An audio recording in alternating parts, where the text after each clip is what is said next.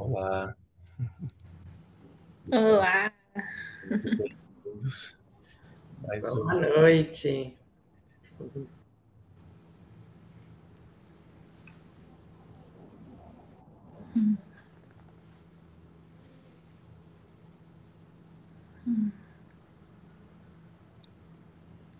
Vamos juntos dedicar esse momento aqui para a gente abrir as nossas mentes, nossos corações aqui para conversar com Deus, deixar Ele usar mesmo tudo que precisar ou parecer acontecer aqui é, para nos conduzir a uma experiência de conexão direta com Ele.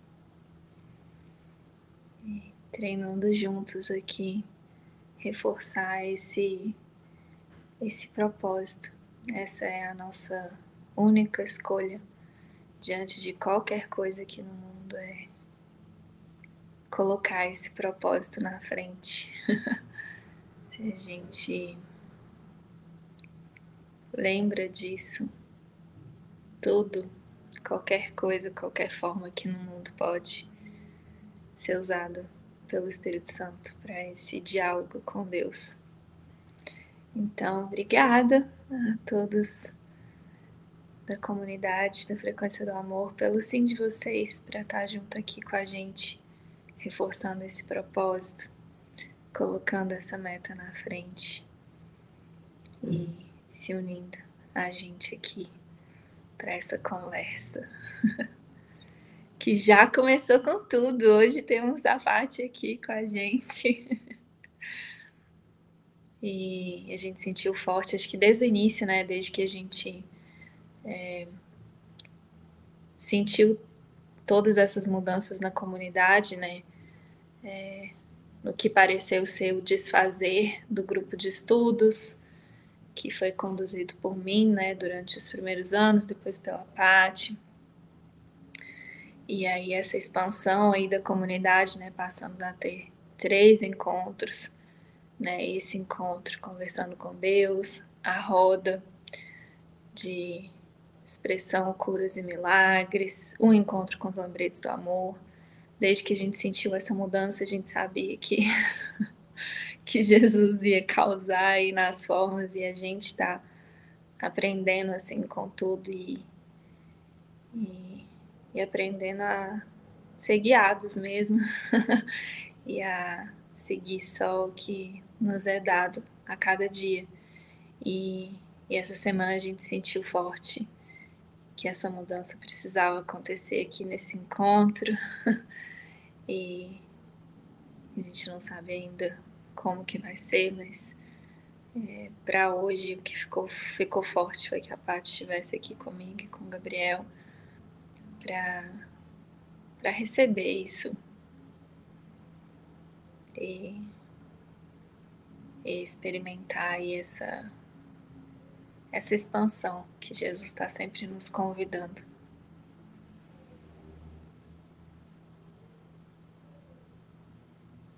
a experimentar. tem uma tem uma coisa que está muito viva aqui em mim que eu estou sentindo de, de expandir até para preparar a nossa mente para a leitura, para o estudo de hoje, que é a expressão pão nosso de cada dia. Essa essa expressão, né, que está é, em uma das orações mais conhecidas, né, no mundo todo do Pai Nosso. É, não é por acaso, né? Recentemente eu tive uma compreensão muito profunda dessa expressão e eu acho que tem tudo a ver mesmo com o que a gente está propondo viver aqui, não só nesse encontro, né, conversando com Deus, mas em todos os encontros, em todos os projetos, em tudo que a gente faz na frequência, para viver isso. Que é. Nada mais é do que uma oração para viver no aqui e agora. Pão nosso de cada dia nos dai hoje. É, hoje, agora, né? Qual que é o pão que vai nutrir a nossa alma? Qual que é o pão que a gente precisa? Né? O pão é simbólico, né? Desse alimento, que que a minha mente está precisando agora? Tipo, agora, não e Jesus está ensinando muito isso para a gente. Não sei como é que vai ser semana que vem, não sei como é que vai ser amanhã, agora. O nosso de cada dia nos dá hoje, agora.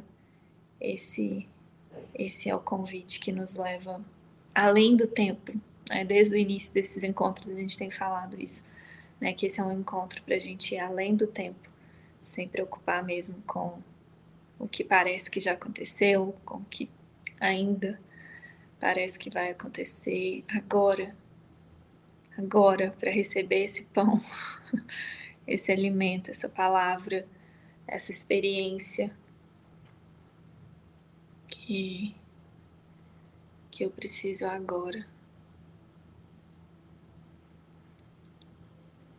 É isso, está muito vivo aqui, de focar nesse pão hoje, agora. Me dá, Jesus, o pão que eu preciso. para agora. Só agora. Sem preocupar em guardar nem um pedacinho para amanhã. É cada dia um pão novo. Literalmente. Cada momento, eu diria, né? Porque cada momento é sempre novo, né? Fresco. Quando a gente está aberto a isso. E são os dois combinados que a gente sempre né, lembra aqui no início, que é o agora mesmo, além do tempo e do espaço, e, e o convite de ler isso pela primeira vez. então, juntos. Não sei se vocês sentem alguma coisa de tudo isso, ou se tem alguma coisa viva aí antes da gente começar a leitura.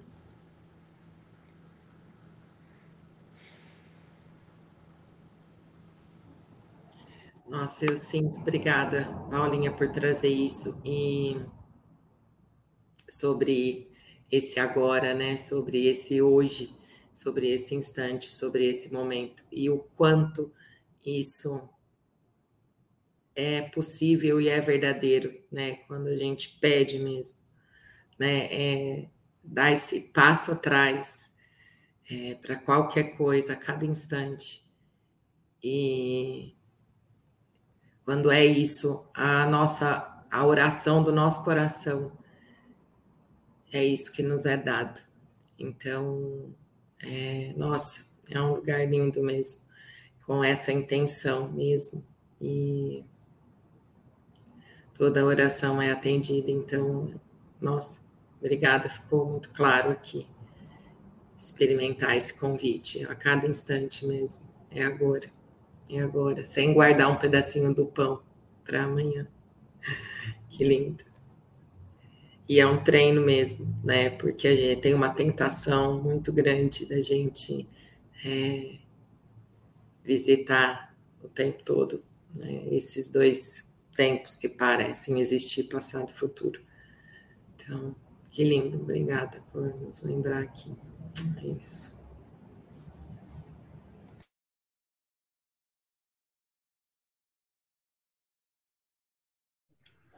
Aqui. Eu tava perguntando se era para eu falar alguma coisa, aí Jesus começou a piscar a luz aqui. Eu falei, tá bom, é isso. eu sinto de compartilhar a minha oração, de, de pedir Jesus para estar muito com a gente aqui agora mesmo. Sinto que é só um reforçar de tudo que foi dito, né?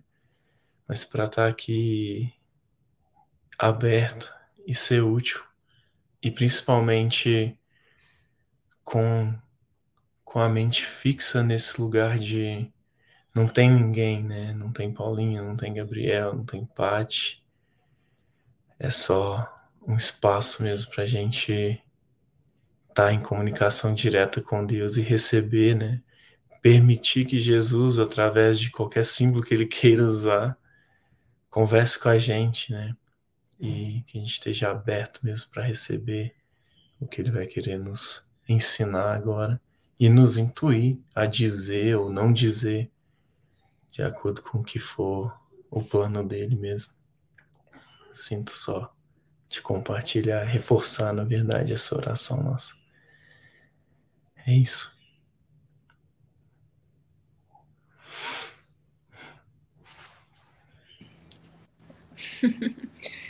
Muito lindo isso que você trouxe, Gabriel, porque é uma grande desconstrução mesmo, né? Essa questão de, é, de ver pessoas, né?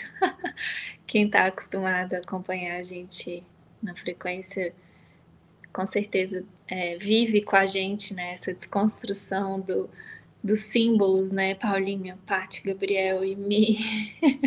e o quanto Jesus brinca com isso para para nos entregar o pão de cada dia. É... Nossa, tá muito vivo aqui para mim isso, tipo, o quanto esse pão de cada dia tem a ver com a providência divina mesmo, assim. Quando a gente fala em providência divina, é, logo a mente já faz o link com dinheiro, comida, porque de fato foi o que Jesus ensinou, né, para os apóstolos quando ele convidou os apóstolos para seguir ele há dois mil anos atrás, é, as, as poucas orientações que ele dava é não traga, não guarde nada, né? não, não traga o alimento para amanhã. Quando ele mandou os apóstolos para as missões, né? não leve uma roupa extra, não leve comida extra, nada. E sim, era uma lição de providência divina. Mas a providência divina vai muito além das coisas físicas, assim, vai é, vai além mesmo da, da, das formas, né? Tem a ver com isso, tipo, deixe chegar, é, deixe Deus trazer, deixe o Espírito Santo trazer as pessoas que forem mais úteis para cada situação, para cada aprendizado que você precisa viver.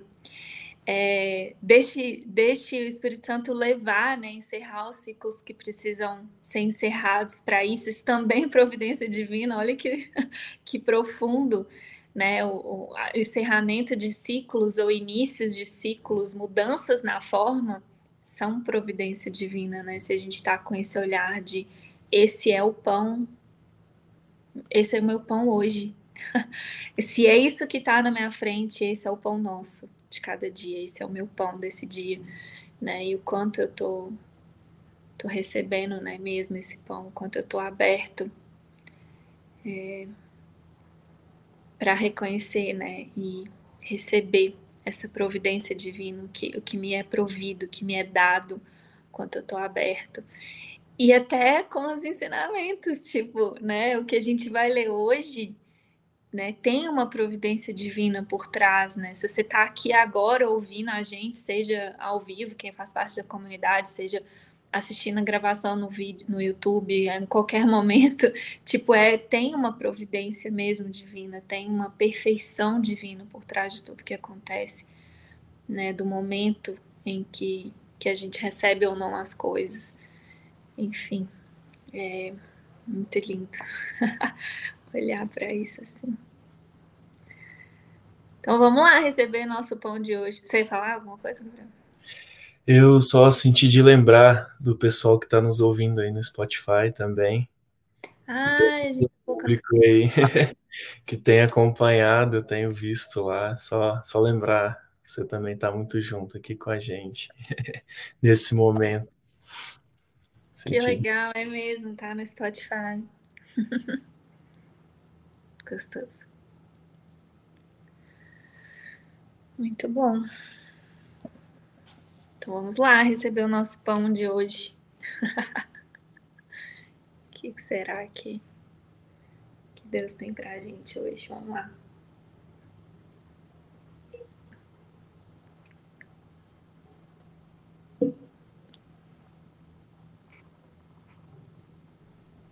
Nós no último encontro, paramos no princípio 40. E agora a gente volta no 41.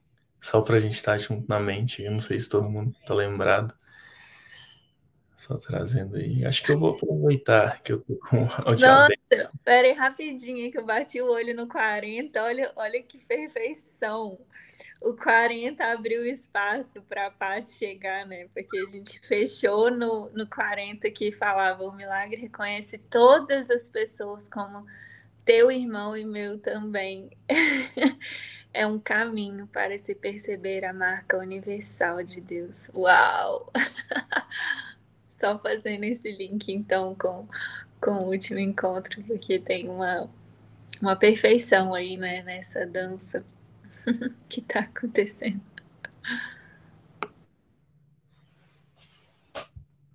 Perfeito. Vamos lá.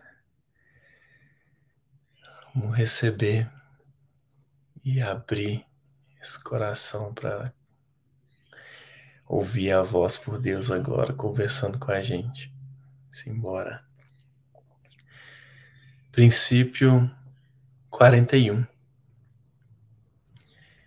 A integridade é o conteúdo perceptivo dos milagres.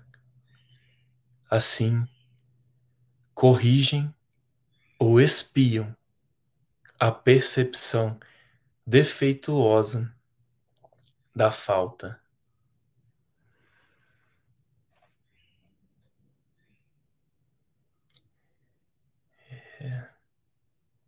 Isso, isso me lembra muito, assim, eu acho que os milagres que famosos, né, assim, bem conhecidos da Bíblia trazem excelentes exemplos disso na forma, né?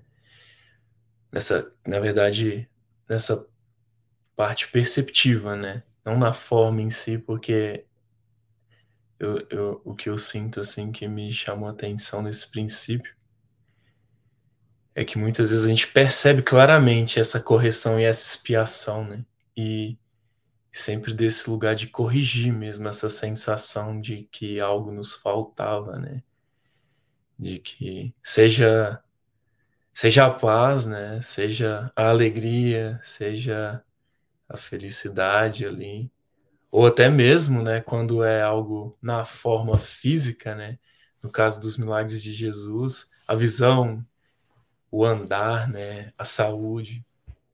Ele me remeteu muito essa lembrança, né, dessa sensação quando a gente recebe mesmo esse milagre e percebe que, poxa, não está faltando nada agora, né? Mesmo que muitas vezes não seja exatamente na forma como a gente percebe isso, né? Mas muitas vezes a própria correção de tipo, poxa, não estou sentindo aquela falta que eu sentia antes, né? é perceptível.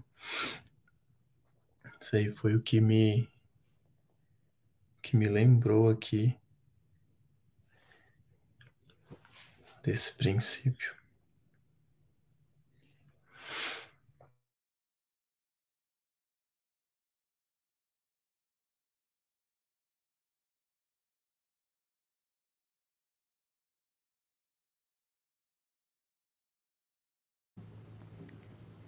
Nossa, eu quero, quero receber, sim, mesmo esse, esse princípio e toda a profundidade dele, porque, caramba, é muito profundo. Eu não sei porquê, mas eu me lembrei de uma uma aluna muito querida que acompanha a frequência desde o início dela mesmo, assim.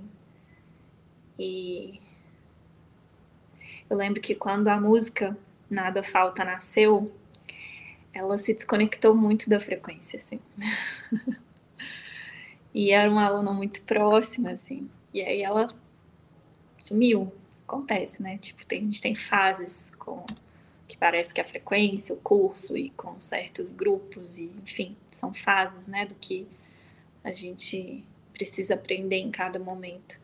Mas ela ficou um tempo afastada e ela voltou e em uma apresentação que a gente fez das músicas e ela veio conversar comigo, assim, muito emocionada. Ela falou: Nossa, eu preciso ser transparente, assim. É, esse lembrete, essa música mexeu muito comigo, porque ia muito contra tudo que eu aprendi. Eu acho que não sei se é na psicanálise, ela é psicóloga, em alguma linha é, da psicologia, é, que usa a falta como base do sistema de pensamento. Ela foi, deu um nó na minha cabeça. Porque começou a me fazer questionar tudo que eu tinha como verdade, assim. E eu não entendi, eu fiquei com muito medo e tal. Foi, foi muito lindo, assim, esse encontro e com muito carinho, assim. E eu falei, nossa, obrigada, assim, por mostrar isso e, e tá me vindo isso aqui agora de novo, porque, de fato, a falta é a base do sistema de pensamento humano. E, e foi o que ela falou, tipo, se não fosse pelo reconhecimento dessa falta, para que trabalhar? Para que ter família? Para que cuidar da minha filha? para que fazer alguma coisa no mundo? Eu falei, pois é, para quê? Pois é. para quê? Entende a profundidade disso? Assim, ó, é muito mesmo profundo. É... Aceitar né, essa falta faz que, que a gente aprendeu e, enfim, tem aceitado ela tantos milhares de anos, sei lá, faz com que o mundo exista mesmo, faz com que as coisas aqui no mundo sejam reais e significativas. Afinal, você precisa fazer algo com essa falta, você precisa preencher ela de algum jeito, você precisa fazer acontecer, né? E aí vai de vai esse princípio vai contra to, toda a linha motivacional do mundo. vai contra tudo do mundo, né? Tipo, fala, não, aqui, busca a sua integridade, né? Que é o que Jesus ensina. Você não precisa fazer nada, não tem nada que você precisa alcançar, conquistar, melhorar. tipo, vai muito contra, né? Aprimorar e ganhar e vencer e, e... nossa, é muito profundo assim. E em muitos momentos assim, é, até hoje, assim, já foi muito pior, assim, no início, quando eu entendi para onde o curso estava me levando, eu tinha muito conflito, de vez em quando, eu preciso ficar muito atenta à minha mente até hoje, por isso que eu falei, eu quero receber isso com toda a profundidade, porque é, é um caminho diferente mesmo do, do mundo, e buscar ou aceitar, porque não é nem buscar, é aceitar a integridade, né, do espírito, é, de fato le nos leva a uma completa falta de, de, desinteresse do mundo, de tudo no mundo, né? E, e lidar com isso muitas vezes é, é, é, difícil, né? Principalmente no início você fala, como assim? Eu não, não vou mais jogar o jogo do mundo?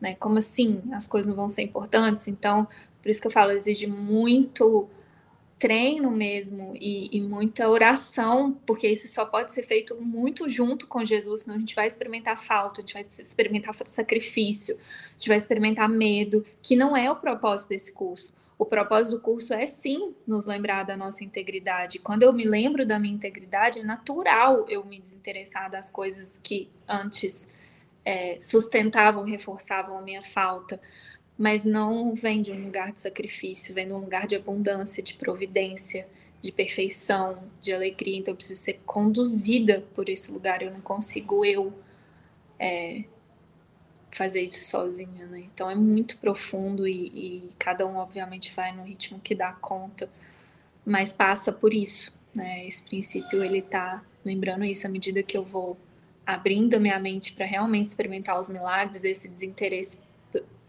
as coisas do, pelas coisas do mundo, ele, ele, ele é uma consequência natural por isso, porque você começa a experimentar a integridade do espírito e antes e as coisas que antes você usava inconscientemente para reforçar a falta, né? Porque obviamente é, não é um movimento consciente. Ninguém escolheria fazer conscientemente algo que reforçasse a falta. Mas a gente, né, no mundo, a gente usa muitas coisas para reforçar esse, essa falta. É, você começa a se desinteressar mesmo. E isso, no início, pode ser muito assustador mesmo, assim, de falar, meu Deus, o que, que eu faço com isso? Não tenho. Mas, e aí, nossa, tem que ficar muito atento, porque vem comparação, vem muita dúvida. é, tipo, tem certeza? Ah lá, ó, tem gente que tá fazendo acontecendo e tá usando a falta, porque uma das coisas que essa aluna falou é isso, eu aprendi né, nessa linha que ela seguia, eu realmente não lembro. Alguém aqui talvez possa deixar aqui nos comentários quem conhece, mas se era psicanálise ou qual linha que é, mas que, que ela aprendeu a usar a falta como combustível, né, para fazer algo significativo no mundo. E não está errado, não, não tem certo e errado, só não é verdadeiro, né, porque a verdade, a, a, a integridade é a nossa verdade, né, o, o a, a, nossa completeza, a nossa perfeição, isso é verdadeiro. É, e, e, aí o que acontece é que, e aí por isso essa armadilha, porque o ego fica, ó, tem certeza? Tem gente que está fazendo acontecendo, e no mundo isso parece importante, parece grande. Eu lembro quando isso começou a ser desconstruído na minha mente, eu vim de uma bagagem muito eu transitei por muitos caminhos, e tipo coaching, PNL, Teta Healing, sei lá, Tony Robbins. no início, quando eu comecei, antes de conhecer Curso Milagres, eu achava que eu ia ser tipo Tony Robbins, é Gabi Bernstein, sabe? Quando eu comecei a entender que, uau, não é isso, né? Tipo, e talvez não faça tanto sentido no mundo, eu não tenha tanto sucesso no mundo, é, foi, foi uma desconstrução profunda, assim, sabe? De uau, tipo. Eu lembro que os símbolos começaram a aparecer disso, né? Que, que me faziam duvidar na época, tipo, ah, tá, o seu o líder, seu líder, quem você segue, foi crucificado pelo mundo. Sim, para ensinar que nada pode crucificá-lo. Essa era a mensagem dele. A mensagem de Jesus era essa, tipo, nada pode realmente crucificar ou ameaçar a integridade do Filho de Deus. É, então é, putz, é muito profundo esse princípio e, e, e a gente tem que passar por ele mesmo, né, para experimentar a verdade e a profundidade desses milagres.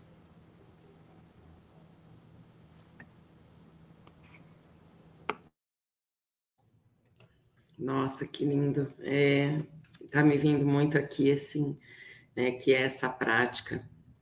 É, ela, ela precisa ser muito gentil, né? É, e é tão lindo, mas quando você diz o sim, né, o teu sim, eu vejo assim, pra, na minha prática aqui, é, ele te dá um propósito, né? E o teu coração, olha, até me emociona aqui. Nossa.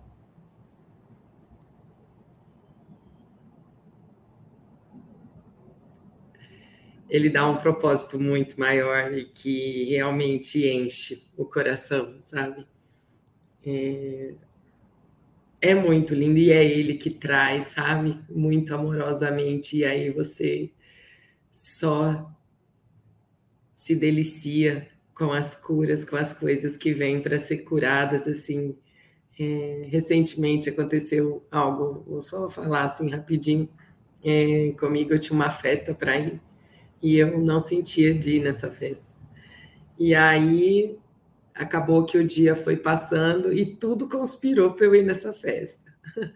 Até escova no cabelo eu acabei fazendo sem saber que eu ia na festa. Enfim, e aí eu fui na festa, achando que eu estava indo na festa. Até estava adorando ir na festa, gente. Aquela festa foi uma das curas mais lindas que eu experimentei, sem estar na festa, mas estando na festa. Então, assim, é essa mudança de propósito total que esse caminho dá.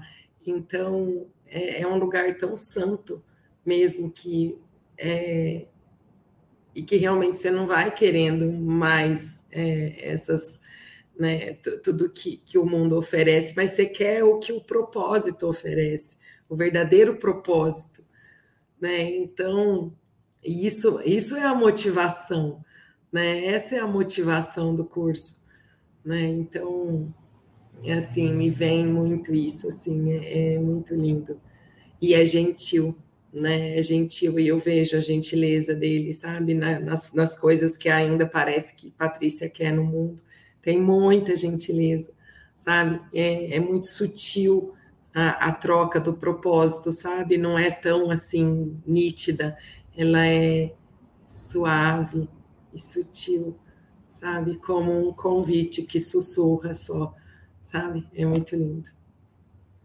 E é isso. Nossa, também quero receber isso aqui mesmo.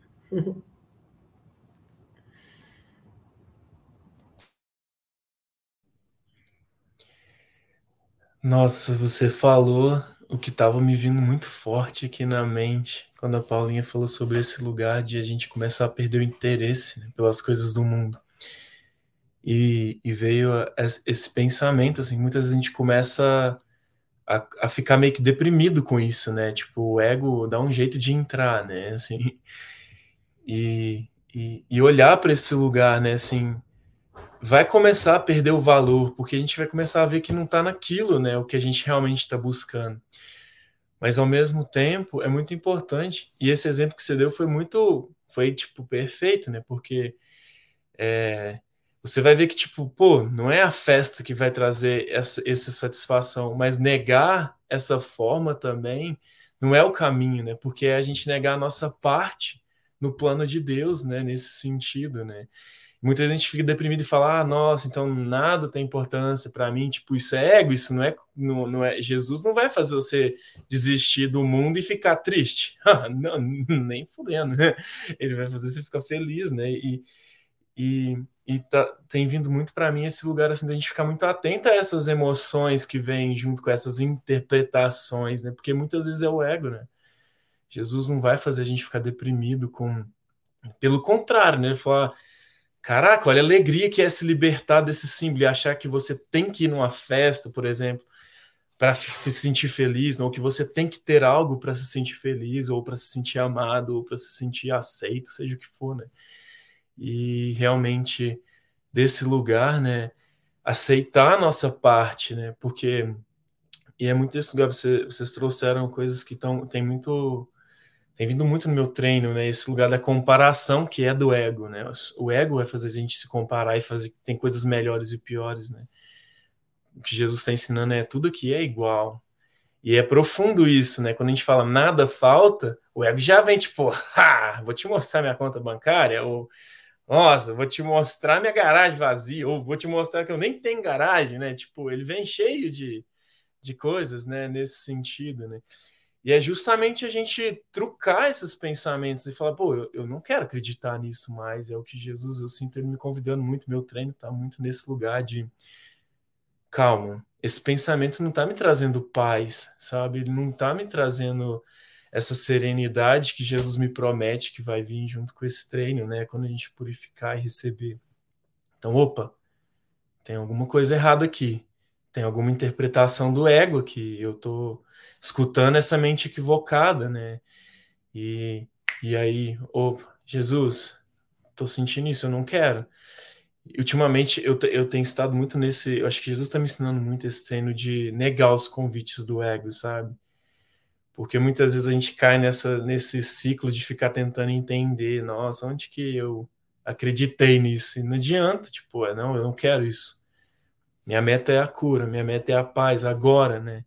E relembrar essa nossa completeza, né? Esse princípio trouxe exatamente essa lembrança, assim, nós já somos completos, né? O que a música fala, né? Tipo, o que falta é só lembrar que nada tá faltando, que eu já sou completo, que eu já tenho tudo que eu preciso, né? E claro, enquanto a gente ainda acreditar nesse mundo, a gente vai é, ter que transitar nessa parte que nos pertence aqui mas desse lugar entregue né, ao Espírito Santo, deixando ele usar os símbolos, né, a gente para de entrar nesse jogo de comparações e, e ataques mesmo a essas ideias, né? Porque a gente fica lutando contra essa. Né? É exatamente isso que o ego quer que a gente faça quando ele fala: ah, você não viu minha conta bancária. Ele quer que a gente fique lutando com esse pensamento, né? E não adianta. E, e justamente quando a gente aceita a nossa parte, né? Que é só entregar o tempo inteiro para Jesus, a gente vai sendo conduzido gentilmente nesse caminho, né? E é onde a gente começa a ver que ele vai nos conduzindo a fazer grandes coisas, não na forma, né? Não, que pode ser que se reflita que alguém vire e fala, nossa, que grande coisa esse pessoal está fazendo na forma, mas são grandes coisas internas né? dentro, né? São são liberações enormes internas que a gente experimenta nesse lugar, né? E que muitas vezes só a gente percebe isso, né? Mas é perceptível, né?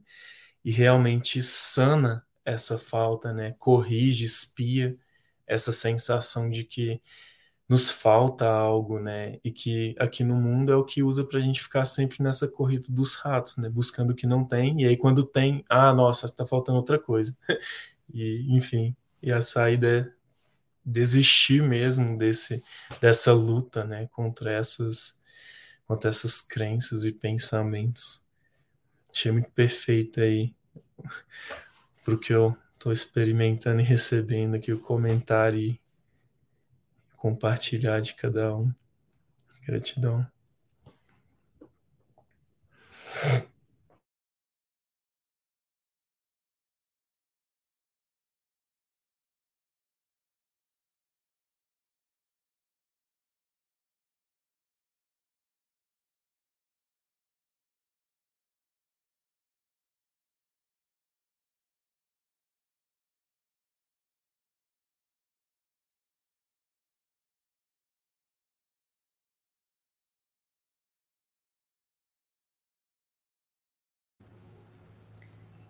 Me vem aqui da gente olhar um pouquinho mais profundamente é, para essa parte aqui que ele fala sobre a percepção defeituosa da falta.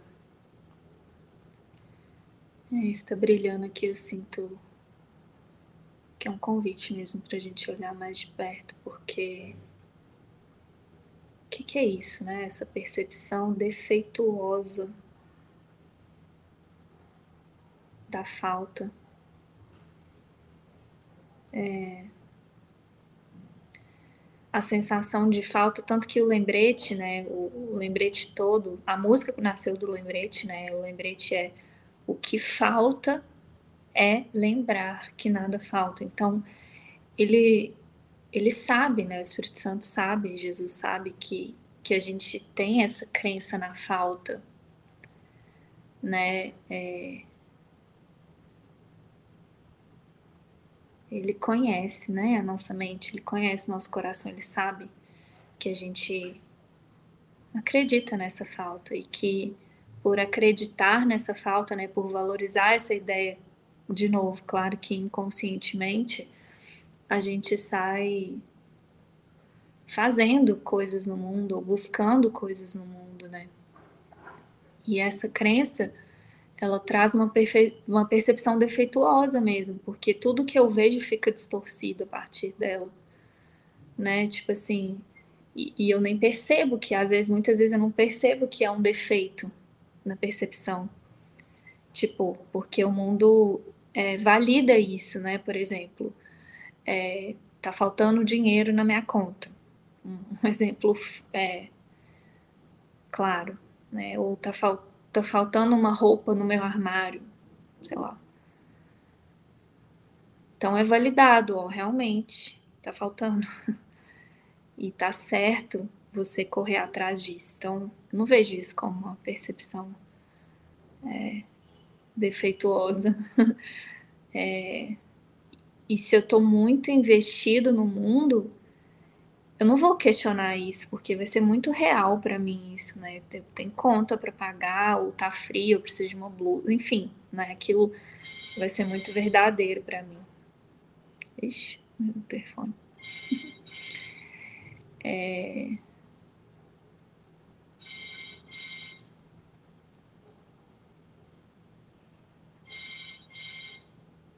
E tudo isso para gente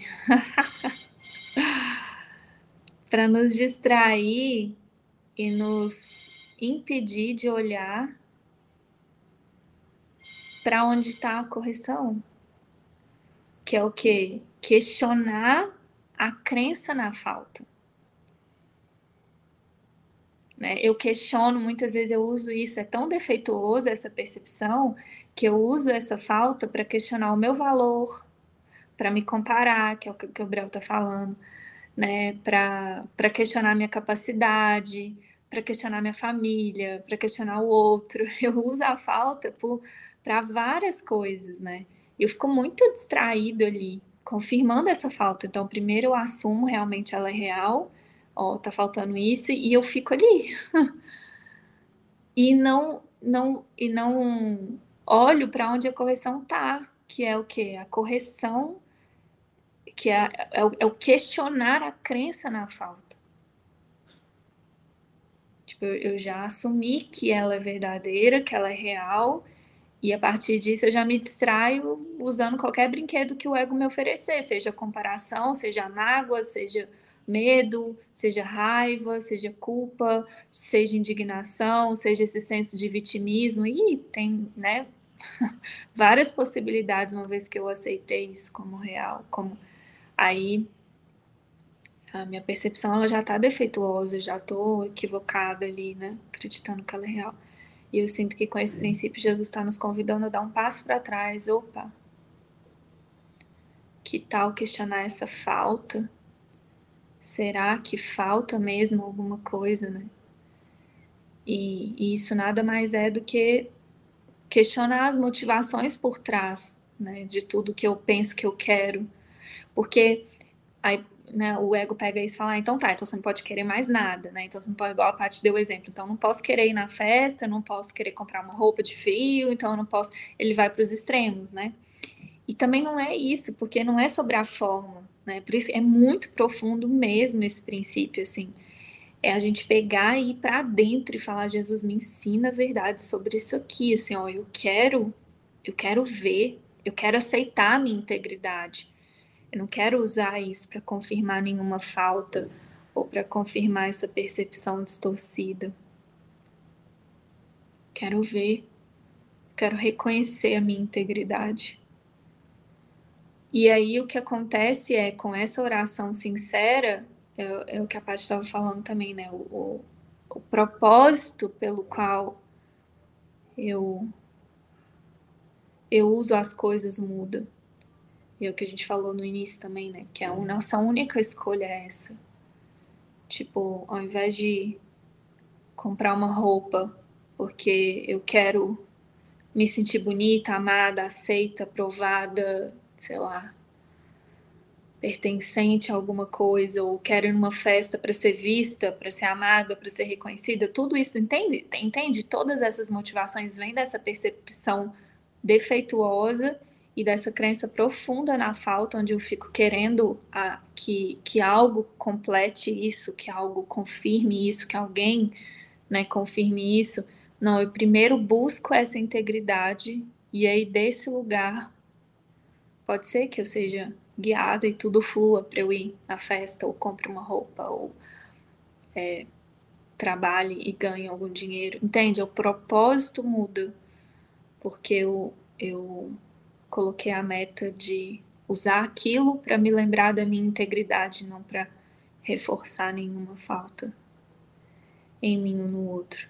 E aí é o que o Gabriel estava falando, a experiência que vem disso, né, de, de colocar um propósito verdadeiro por trás das coisas só pode ser alegria, porque essa é a nossa função, né? A vontade de Deus para a gente é alegria por trás de tudo, e esse tem que ser mesmo o nosso, é, o nosso termômetro, né? Se, o quanto eu estou experimentando paz e alegria é, nas situações, né, nos relacionamentos, é diretamente proporcional ao quanto eu estou usando isso pelo propósito de me lembrar da minha integridade ou de reforçar alguma falta, né? E, reforçar essa percepção defeituosa. É... Nossa. E para tudo. Então é uma vigilância constante que a gente tem que ter mesmo, assim, para que é o que ele ensina no curso também, né? A pergunta chave por trás de tudo. Para que que eu tô querendo isso? Para que que eu tô fazendo isso? Para que que eu não tô fazendo isso? para que? Para que? Isso vai fazer com que que a gente, né, purifique a mente, essas metas para experimentar a nossa integridade.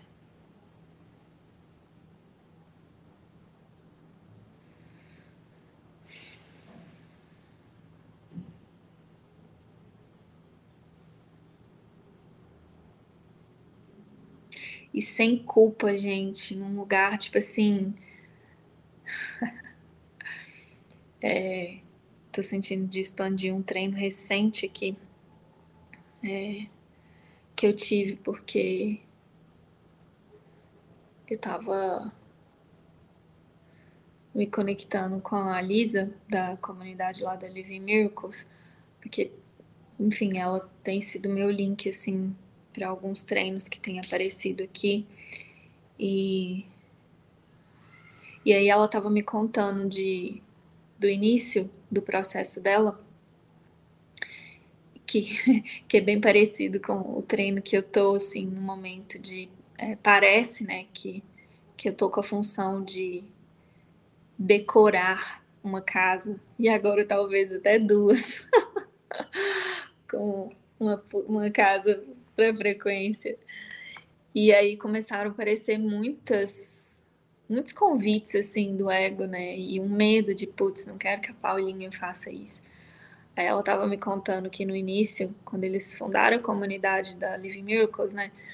Há mais de 20 anos atrás, assim, que ela ficou com essa função e ela adorava coisa bonita e comprar e tal. Ela falou, Paulinha, anos depois que eu fui entender por que, que Jesus tinha me dado isso.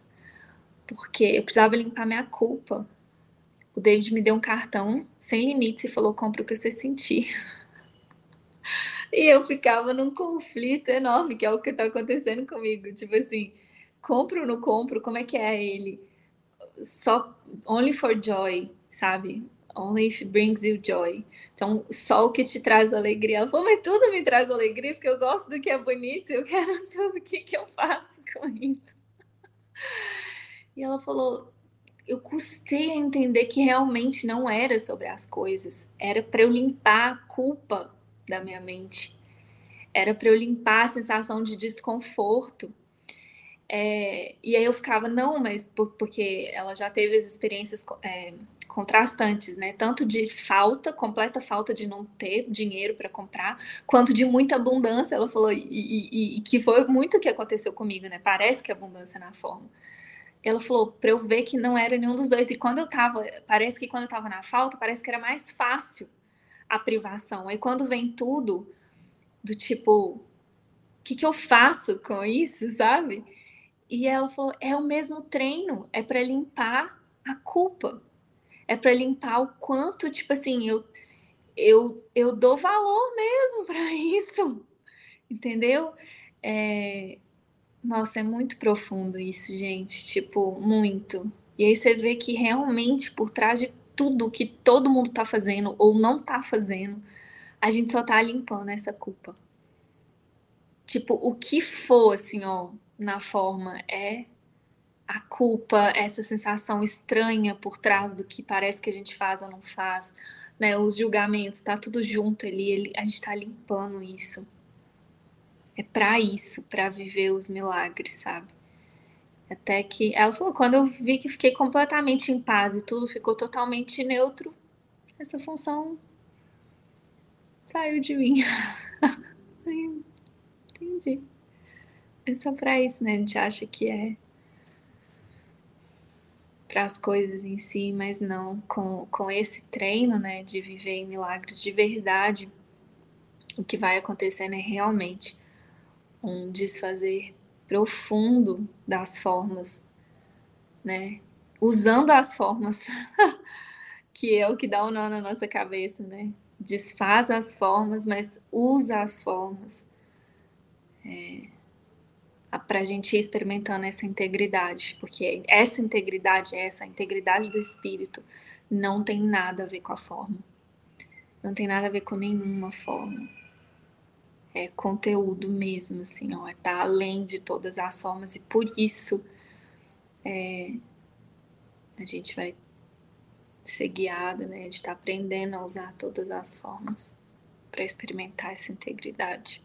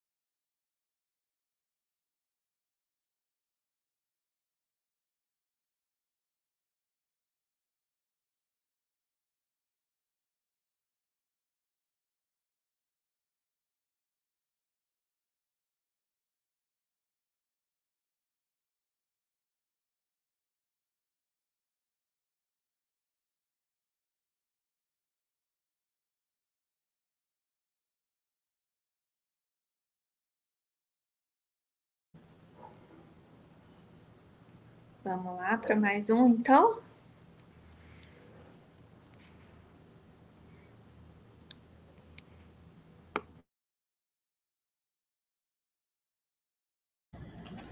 Vou ler então o 42.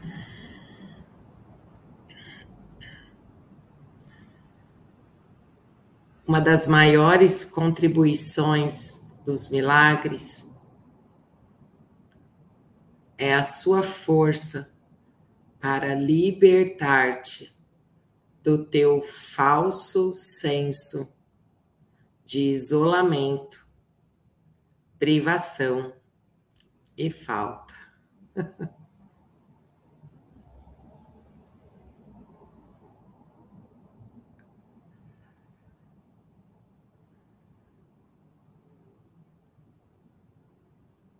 Aí a resposta, né?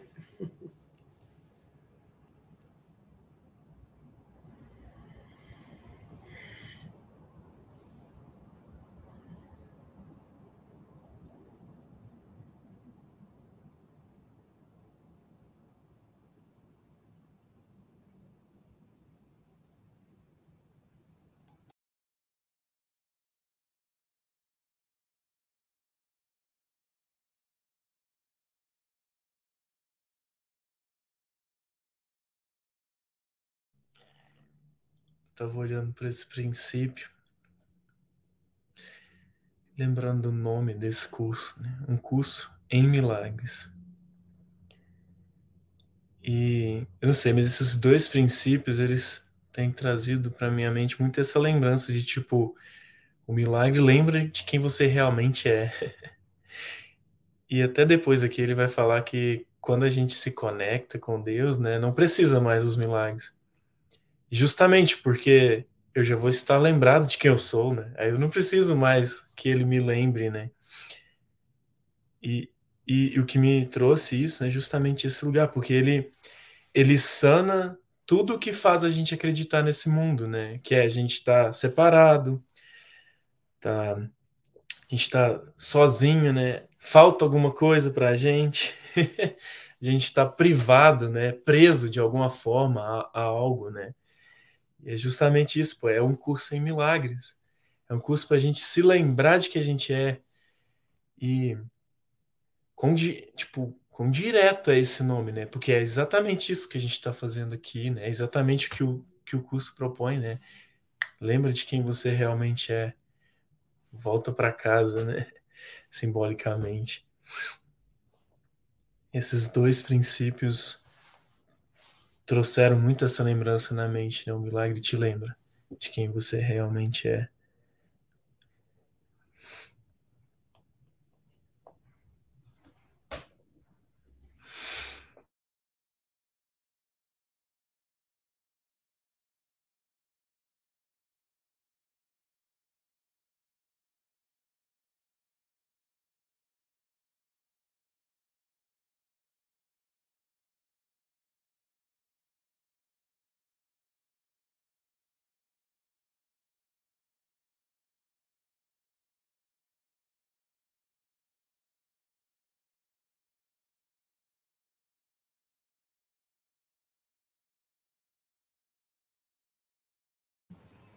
É, eu sinto que se Jesus está falando que nesse princípio, né, de que uma das maiores contribuições dos milagres é essa força, né, que vai nos libertar desse falso senso de isolamento, privação e falta, acho que a gente tem que realmente tirar um tempo aqui para para conversar com ele sobre isso e ouvir o que, que ele realmente está querendo nos dizer aqui, porque uau, se essa é uma das maiores contribuições, eu quero entender, sabe?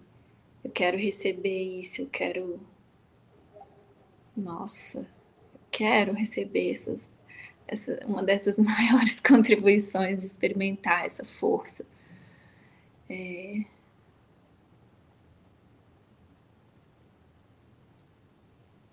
Porque realmente é, é através dessa força que a gente consegue transcender todo esse sistema de pensamento humano que vai contra né, o estado milagroso da mente.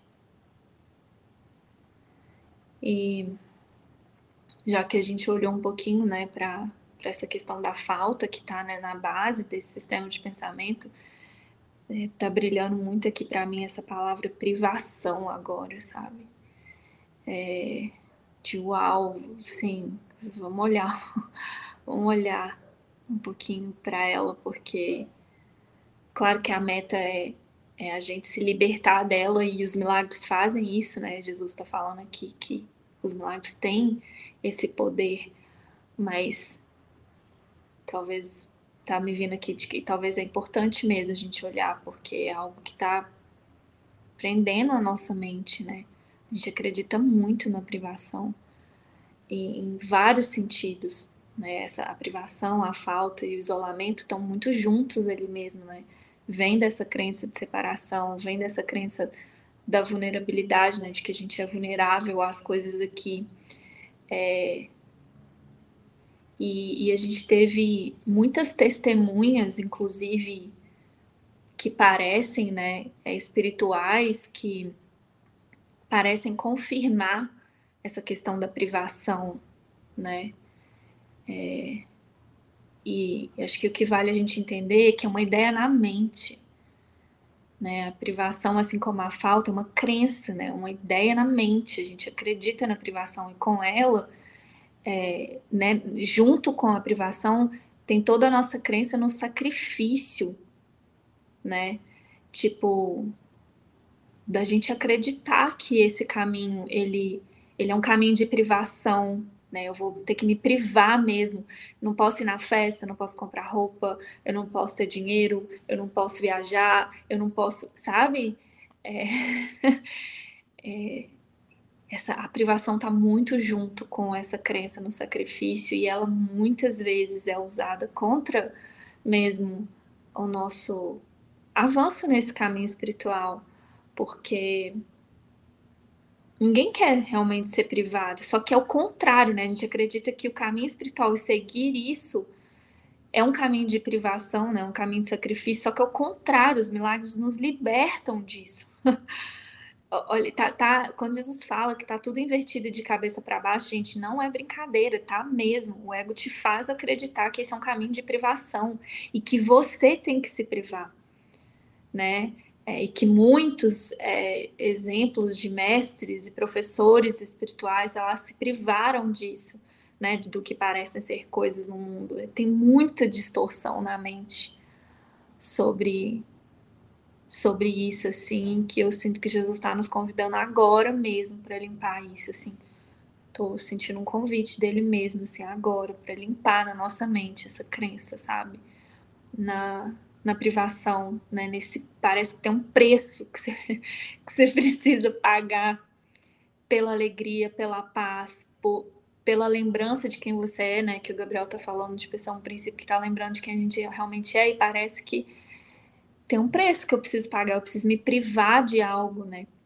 Ou me isolar de alguém, ou, ou é, experimentar a falta em algum nível, né, para merecer essa paz, essa alegria e esse amor, assim, é, nossa, a gente pega essas crenças e, e coloca em algo que é tão tão santo e puro, né? Que na verdade está querendo nos libertar disso.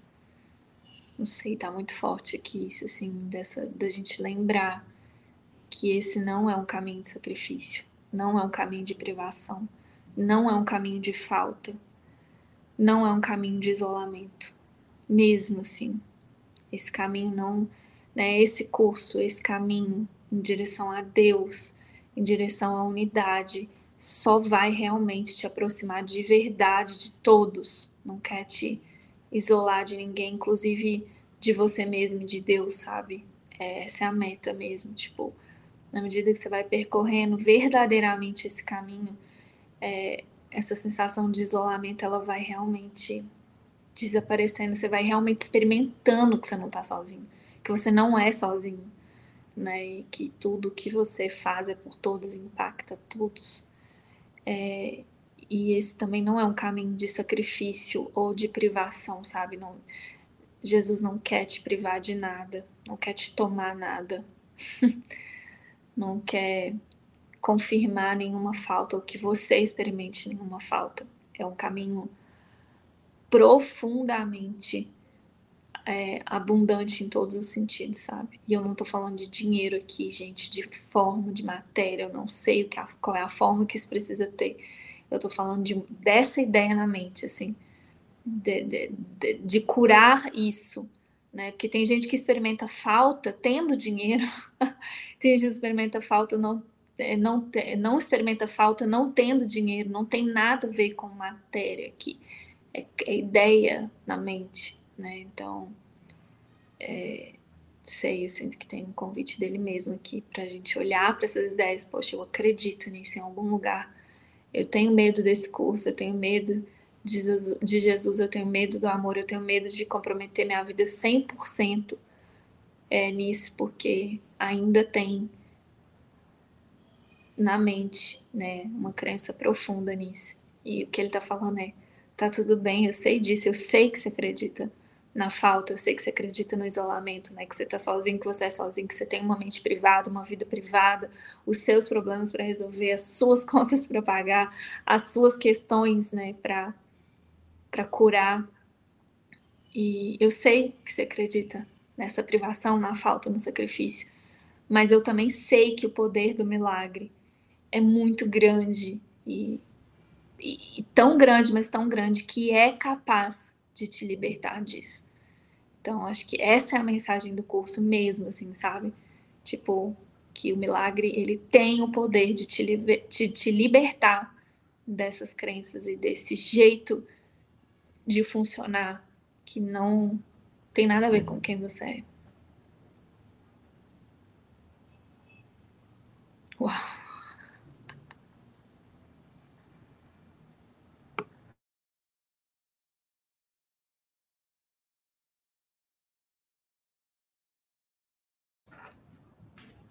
Nossa, uau! Agora eu estou entendendo. Já tem umas duas semanas que eu estou sentindo muito forte de assistir pelo YouTube lá, procurando Vidas dos Santos. E está sendo uma viagem, assim, muito, muito linda mesmo. E eu, como, né, antes de um curso em milagres, antes do autoconhecimento, eu, eu, eu venho de uma, né, de da, religião católica. Então eu sempre tinha essa sensação, né, da vida dos santos de ser de privação, isolamento, esforço, sacrifício, autoflagelo, é, e assim. E, é, e como é lindo mesmo, porque e agora, né, assistindo, é, acho que eu já assisti aí uns oito santos assim é, Santos, até que eu nem sabia que era Santos, mas é tão lindo porque eu, eu consegui experimentar o que realmente estava acontecendo ali. Né? E hoje eu estou ainda assistindo, eu não terminei, estou assistindo Nossa Senhora de Lourdes, que é a história de Bernadette, que é a menina que viu né, a imagem. E aonde eu parei, ela ela não estava mais a, a, santa, né? A, Nossa Senhora falou que não ia mais aparecer, só que ela estava sendo muito procurada, Bernadette, né? As pessoas achando que se pegasse nela e tal. Então ela sentiu de ir para um convento. E aí ela foi, e ela é super jovem, acho que ela tinha 16, 17 anos. E ela foi se despedir dos pais. E aí é, a mãe dela, né, pedindo não para ela não ir e tal, mas ela sentia muito forte. Aí ela falou assim: eu sinto de ir, mas a, eu, eu sinto de não ir, mas a certeza de ir é muito maior. Então, é, a hora que ela falou isso, aí eu entendi que na verdade ela não estava deixando nada para trás é, a certeza que é esse poder aqui, o poder do milagre, né? O poder da certeza, né? Dessa total abundância de tudo, né? Nessa palavra que ela falou assim, tá.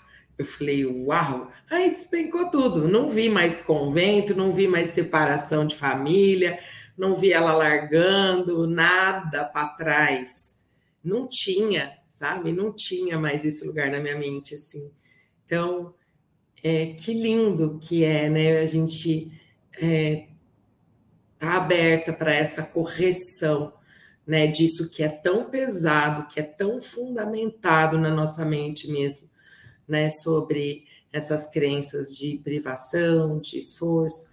E assim é com qualquer coisa. Às vezes é ficando, às vezes essa certeza é para ficar, né? Às vezes essa certeza é para ir, né? Mas aí que entra o treino, né? Essa conexão, essa comunicação mesmo, né? Direta aí com o Espírito Santo para né? sentir isso, né? Sentir isso, essa certeza, se abrir para essa certeza, se abrir, né? E confiar que essa certeza ela é irresistível, porque ela tem o poder de Deus nela.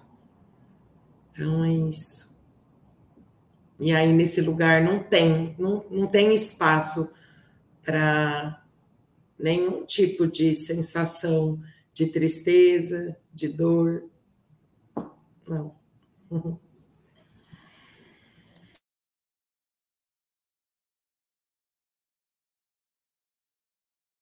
Nossa, Paty, esse é o exemplo perfeito, é o que estava aqui no meu coração, assim, sobre os santos, os místicos, os professores espirituais, é isso.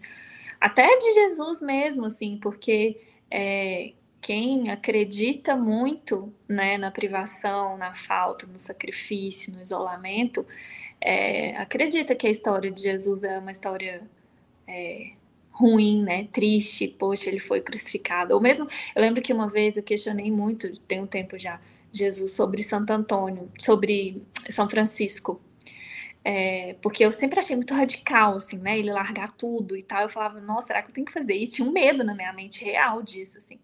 E uma vez eu conversei com Jesus, eu falei que eu não entendo, tipo, pra, se fosse, se me fosse pedido isso, para mim ia ter muito sacrifício, né? E a resposta de Jesus para mim foi muito amorosa. Ele falou assim: essa foi a parte dele, eu vou te falar a sua. E eu falei, meu Deus, e aí eu vi nesse, nesse com esse olhar assim, ó, é, de para ele não foi um sacrifício. Por isso que ele fez. Né, para São Francisco não foi esse sacrifício. Aí eu fui assistir depois Irmã Dulce, a mesma coisa, tipo, ela morou alguns anos sozinha né, no convento por, por uma questão da igreja, dela, do que ela queria fazer. Ela e teve um, na, no filme ela fala, eu nunca tive sozinha. Jesus estava comigo aqui. Que, que, que, como assim, gente? O que, que vocês estão falando aí, né? aí, só que a, a, nossa crença, né, é tão grande que a gente projeta isso nessas, nessas histórias, né, nessas demonstrações. É, é, de, de, saídas de, disso aqui, né? De, ou seja, demonstrações de símbolos espirituais, vamos chamar assim, né? É, porque a gente projeta, né? A nossa crença na falta, no isolamento, no sacrifício, a gente pega e projeta, que foi o que aconteceu com Jesus. Tanto que no, no curso Milagres ele fala, gente, a mensagem da crucificação é uma mensagem de amor, vocês entenderam tudo errado. Eu sei, né? Na Bíblia tem muita distorção, porque era a percepção dos apóstolos sobre a experiência dele, né? E ele sabia que tinha muita crença no sacrifício, tinha muito medo, crença na perda, né? No isolamento. Então, aquilo ia ser projetado no, num símbolo santo, num símbolo de ele vir ensinar que vocês são livres disso. O foco é a ressurreição, não é a crucificação, vocês estão entendendo tudo errado.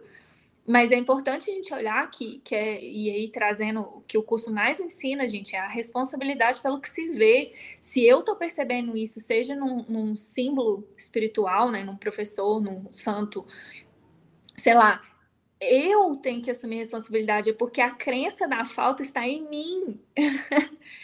e obrigado são Francisco, eu lembro que eu senti uma gratidão por São Francisco, eu tinha uma rejeição por ele, assim. Tem muitos anos isso mesmo. E eu tinha um amigo que, que estudava comigo na época do reiki ainda, assim. Ele era apaixonado com São Francisco, eu falava, eu tinha rejeição, mas eu falava, não, não, porque eu tinha medo. E aí eu fui entender, eu falei, caramba, quando Jesus me mostrou isso, eu senti uma gratidão, assim, de obrigada por mostrar esse medo que estava na minha mente, esse símbolo de sacrifício tem nada a ver com você, você estava seguindo o que seu coração estava mandando, né? E eu aqui projetando isso em você, é, nossa, senti muita gratidão, sabe? Porque é para isso que servem os símbolos, né? É, todos os símbolos, né? Que, que parece que os símbolos espirituais têm mais, ou quem se coloca a serviço, né? De, de, de demonstrar um caminho parece ter um peso maior, mas é a mesma coisa, né? E fica mais exposto para essa projeção do que está sempre na nossa mente. E o, o, mais lindo que eu acho de um curso em milagres, assim, e, e da minha experiência vivendo isso, é, é isso que você falou, Paty, de do, o poder, a certeza, ela vai ficando maior do que uh, o equívoco. Por, por, isso que ele está falando, por isso que eu falei, a gente tem que olhar esse, esse princípio com muito carinho mesmo, porque se Jesus está falando que é, é, como é que, é que ele falou que uma das maiores contribuições dos, do, contribuições dos milagres é a sua força para libertar-te do teu falso senso de isolamento, privação e falta, se ele está falando das, de uma das maiores contribuições dos milagres, eu quero entender. Porque eu quero mesmo, eu quero é, receber essa contribuição. Que é isso, é acessando esse poder, ou seja, acessando essa certeza, né? As incertezas, as dúvidas vão ficando menores. E é assim, aí a crença na, na falta, a crença no isolamento, a crença. Vai, isso vai se dissolvendo à medida que eu acesso esse poder do milagre, à medida que eu recebo a contribuição desse milagre, que é me libertar dessas crenças. Né? Então é, é, é assim que ele nos convence, é realmente nos oferecendo milagres que nos, nos uh, convencem. A gente precisa ser convencido, nos convencem de que realmente eu tô trocando o que eu achava que era tudo é nada, eu tô trocando nada por tudo. Sendo que eu, na minha cabeça, como tá invertido, eu tava achando que esse caminho espiritual era trocar tudo que eu tinha e ficar pelado igual São Francisco. É, é, por tudo, né? Tá trocar na, na, na, na cabeça do ego, você tá trocando tudo. Você tá trocando né? Tudo que você tem, tudo que é certo e tal, por nada, que é invisível. Deus, né? E é isso, com, com, os milagres e experimentando esse poder vão te mostrando que, na verdade, não, você está trocando nada por tudo. Uau!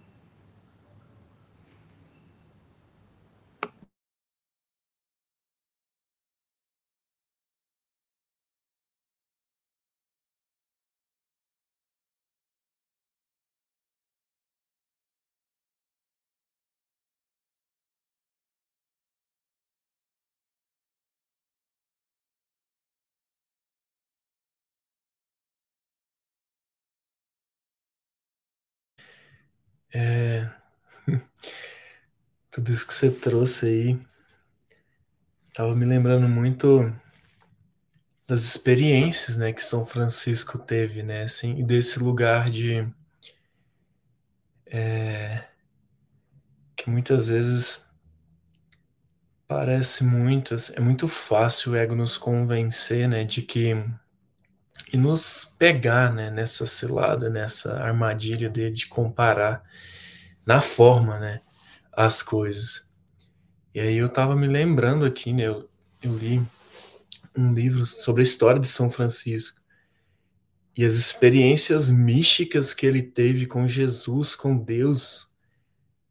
É, nossa, até arrepia, assim, de lembrar, assim, são coisas que eu tenho certeza que qualquer pessoa que experimentasse não ia querer trocar isso por nada nesse mundo. Né?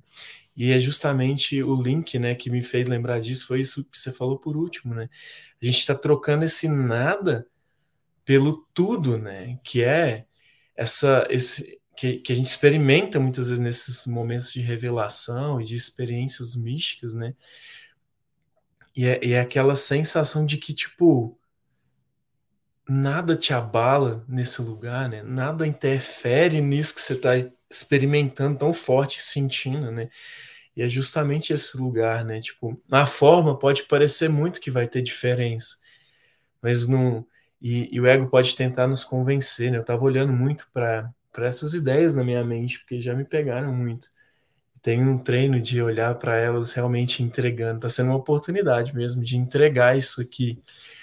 Porque muitas vezes essa abundância divina e, e essa bênção, né, essa providência pode não vir na forma que a gente deseja ou espera que é, né? Não quer dizer que ela tenha que vir na forma de sacrifício e sofrimento, igual a gente estava falando aqui, mas ao mesmo tempo recordar que, tipo, essa experiência, esse lugar de que nada realmente falta, de completeza, né, de eu não sei, eu acho que não tem palavras que descrevam, né, essas essas experiências, né, que são Francisco é um excelente exemplo disso, né? Ele teve muito isso através da natureza, né? Que é tipo, tá aí para todo mundo, né? Sai na rua e olha uma árvore, sabe? Tipo, muito desse lugar de tipo, a gente coloca, né? A gente escolhe se a gente vai querer ou não é, experimentar, né? Mas é, essa recordação de que o que realmente tem valor, né? O que nós já somos e que a gente experimenta quando a gente tem esses momentos de revelação e conexão é imensurável, né? Nada nesse mundo consegue é, substituir, ou realmente, depois que a gente experimenta, a gente não quer trocar. Muitas vezes a gente quer ficar nesse lugar e falar, não, quero voltar para o mundo, não, nem não, deixa aqui, Jesus. Enfim. Mas com essa última palavra me, levou, me lembrou muito dessas experiências místicas, assim, né? E o quanto a gente muitas vezes troca isso que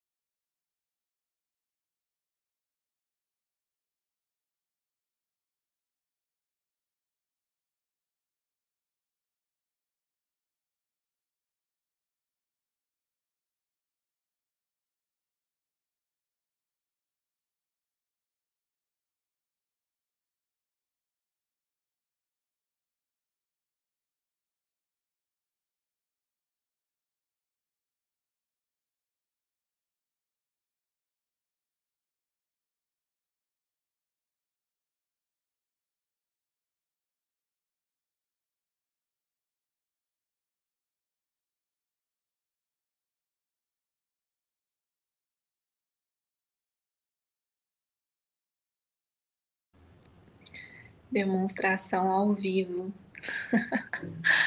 do quanto o ego fica tentando nos convencer, né, de trocar a conexão pela desconexão.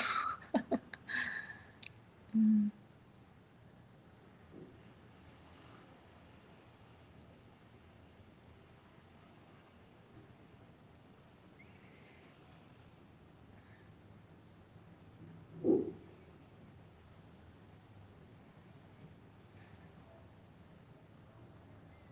Que me vem aqui, nem isso é capaz, né? Tipo assim, se você tá firme, né, na meta, no propósito, não importa mesmo o que aconteça na forma. É uma, uma escolha na mente mesmo. Tinha me vindo aqui. Eu acho que esse é o momento de falar assim, toda vez, absolutamente toda vez que eu experimento isolamento ou que eu me sinto sozinha, perdida, confusa, com dúvida, ou eu experimento qualquer senso de falta, de sacrifício, de perda, de privação, absolutamente toda vez, é um equívoco na minha percepção. Não é nunca a situação em si. Eu sei que vai parecer muito real, que é a situação né, que justifica. A, a gente usa, na verdade, né, as situações para justificar essas crenças. Mas se eu consigo me lembrar disso, assim, ó, mesmo. Tipo, toda vez que eu experimento. Isso é uma é um equívoco na minha percepção. E aí, ao invés de ficar querendo corrigir a situação, né, a coisa, volta para dentro e pede para Jesus corrigir a sua mente, curar essa crença, né, na falta, no isolamento, no, no sacrifício, na privação. Tipo, volta, questiona isso, sabe? Questiona mesmo. É, questiona, porque é muito poderoso mesmo quando a gente questiona e pede por uma experiência. Olha, eu tô acreditando muito nessa falta. Isso aqui tá parecendo muito justificado, isso aqui tá parecendo muito real. Eu quero ser convencido do contrário. Me, me mostra que isso é nada, porque agora eu tô percebendo como tudo tá muito real para mim, tá muito sólido isso. Quero ver que isso é nada. E que eu quero um milagre, eu quero experimentar o poder do milagre de me libertar disso.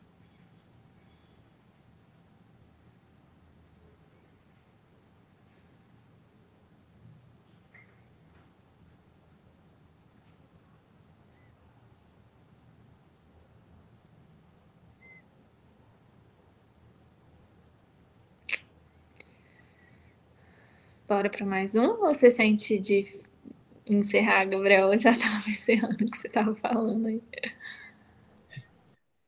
Eu não sei se eu perdi o fio da meada, mas o que me vem é que o ego não gosta que a gente fala sobre essas coisas, né? Do que realmente tem valor, né? Foi, sei lá, tipo, deu um bug aqui, tipo, o StreamYard deu um pau, falou que, tipo, tem algum problema acontecendo aqui e tal, e eu tentando voltar, e eu entrei e falei, pô, minha internet tá funcionando, beleza, né? Não entendi resistência do ego aí, mas ele não vai me parar e nenhum de nós. Ele não tem esse poder, né? Então, tamo aí, bora, bora seguir que eu quero receber. Ele não vai, ele não pode nos parar.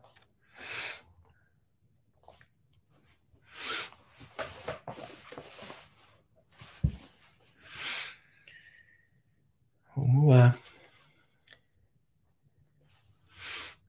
Eu acho que até os slides caíram também. Pronto. Agora sim.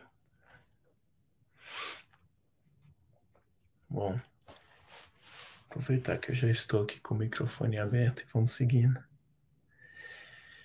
Milagres surgem de um estado milagroso da mente, ou um estado de prontidão para o milagre.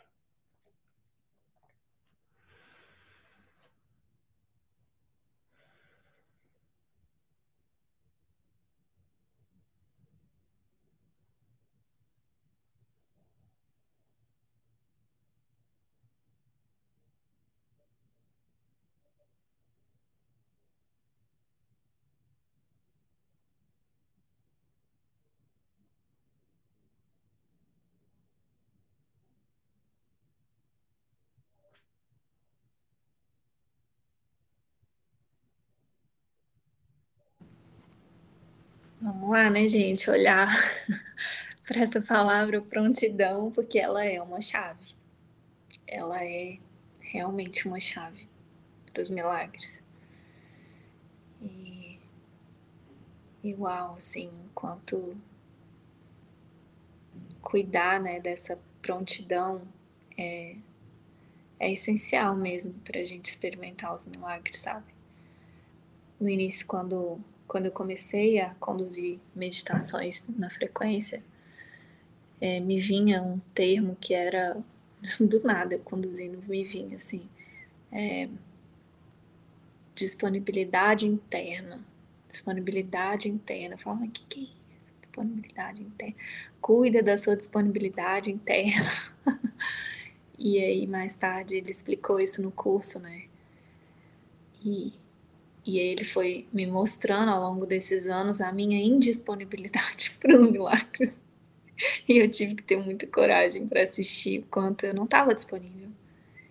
E, é, e, era só por isso. Ver isso, assim, é muito difícil. Você vê e fala, é só. Eu só não experimento milagres quando eu não estou internamente disponível. É, é fato. E é nesse lugar que eu costumo brincar que os milagres é uma matemática exata. Porque se eu estou cuidando da minha disponibilidade interna, né, da minha pouca disponibilidade, ou aqui, como ele fala, da prontidão, né, da minha prontidão para o milagre, é exato, eu vou experimentar. E aí, só que muitas vezes, olhando para isso, eu, eu o, o, meu treino é olhar para os bloqueios que eu coloco contra isso. E, e, é o nosso treino aqui, né? O treino do perdão é justamente isso. Olha, isso aqui agora está na frente da minha disponibilidade, da minha prontidão para o milagre. Eu estou querendo estar tá certo, estou querendo defender uma ideia, ou eu estou querendo alguma coisa dessa situação ou de alguém, e aí você começa a realmente entender quantos bloqueios a gente coloca, né, para para não estar tá pronto para o milagre. Porque é isso que acontece, assim. E o contrário também, à medida que eu vou assistindo, né, tendo coragem, precisa de muita coragem para assistir essa indisponibilidade, né, o quanto eu fico colocando essas barreiras. Aí eu aprendo, eu olho e falo, olha aqui, eu tô colocando isso, então eu retomo o meu poder, né, o poder da mente de não, eu quero tirar isso da frente porque eu quero estar pronto para o milagre. Né? O estado de oração nada mais é do que isso, é ofertar o que está na frente do milagre. É uma oferta, um abandono de tudo que eu quero, de tudo que eu penso que eu penso, de tudo que eu acredito, de tudo que que está na frente mesmo dessa prontidão. É por isso também, né, que ele fala que a oração é o veículo dos milagres, porque é isso. Se eu tô pronto, eu recebo. É fato. E, e se eu não tô, por algum motivo, eu preciso que usar a oração para entregar o que está na frente disso. Né? E por isso também essa, essa prática da oração, viver em oração, viver consciente do que eu estou colocando na frente que está me deixando indisponível, que está me fechando mesmo, né? que não que está atrasando o milagre. Porque só isso, né? Um atraso. O ego fica tentando colocar as coisas para ganhar tempo. Porque o final feliz de todas as coisas é certo. A gente vai experimentar milagre em tudo. E aí as coisas a gente vai colocando na frente para atrasar isso, para não prontidão vem disso, é agora, eu quero esse milagre agora. Aí vem um que fala, não, mas esse aqui é mais difícil, né? Talvez depois, daqui a um mês, ou depois que você fizer isso. Gente, é tanta coisa que ele coloca na frente. E aí vem Jesus falar, prontidão é agora. Você quer agora? Não, pera, deixa deixa eu. É a mesma coisa, Jesus aparece aí agora. Bom, bora, partiu o céu. Não, de, deixa eu tirar a roupa do varal ali rapidinho. Porque é isso que o ego tá fazendo o tempo inteiro para não te deixar pronto para o milagre. Tem sempre, parece que tem alguma, tem sempre alguma pendência, né? Que é, na verdade, essa indisponibilidade é, interna. Tipo, eu não tô disponível internamente, eu não tô pronto, né? Meu altar não está limpo. Em outras palavras, eu não estou cumprindo a minha função, que é limpar esse altar, que é vigiar minha mente e ficar muito atento com, né, aos pensamentos que eu estou colocando na frente, as, as, as vontades que eu estou colocando na frente, o que está poluindo esse altar, né, impedindo ele de ficar limpo para Jesus vir e ofertar esse milagre, né, me, me me oferecer clareza, né? Porque o milagre, né, é, é, o símbolo disso, dessa clareza, dessa alegria, dessa paz, é o estado milagroso da mente que ele fala, né? Tipo esse lugar claro, é, amoroso, alegre, gentil, grande, né, expansivo. É, esse é o estado milagroso. E aí, o que vem disso, para mim, desse princípio, acho que esse princípio chega para mim assim como um lembrete dele, como ele já me lembrou muitas vezes. Cuida da sua prontidão. Cuida do seu altar. Que eu cuido da correção.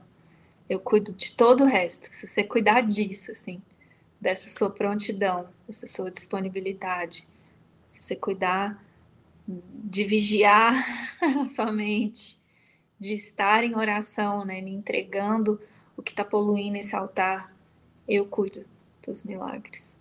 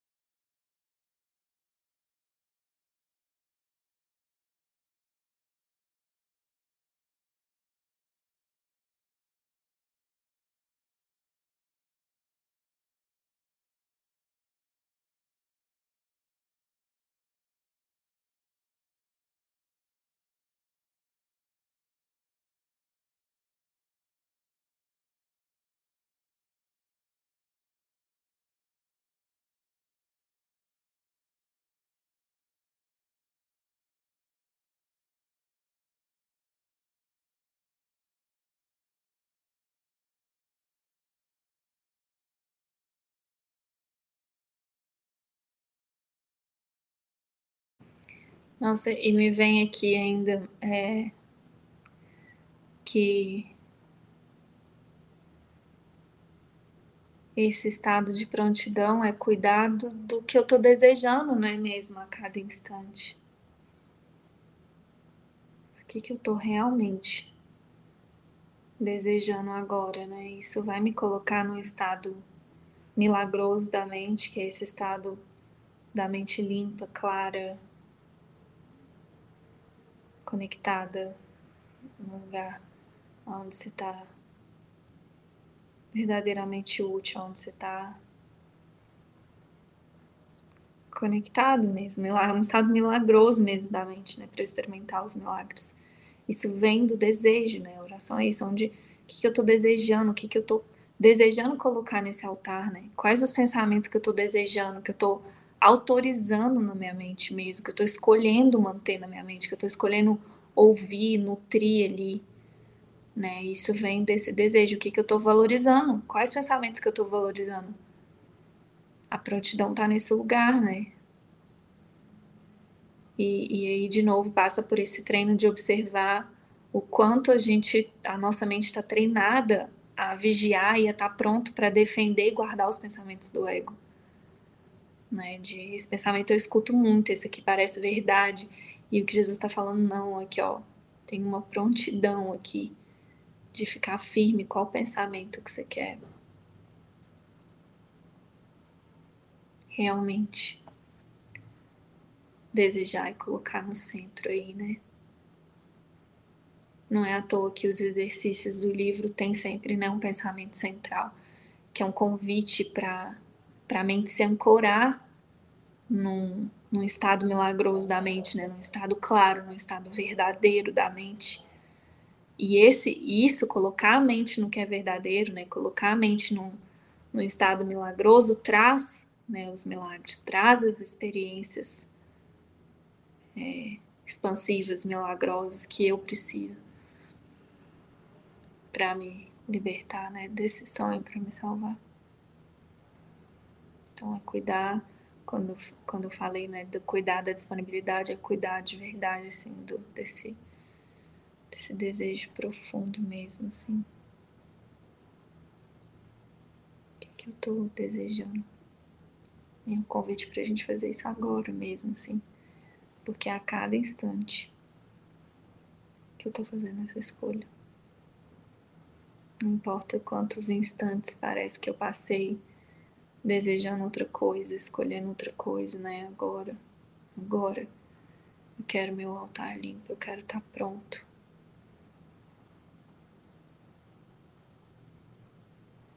Para receber os milagres.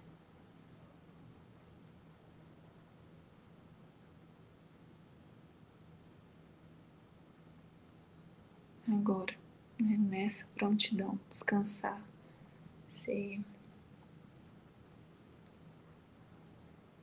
fazer essa imersão nessa prontidão.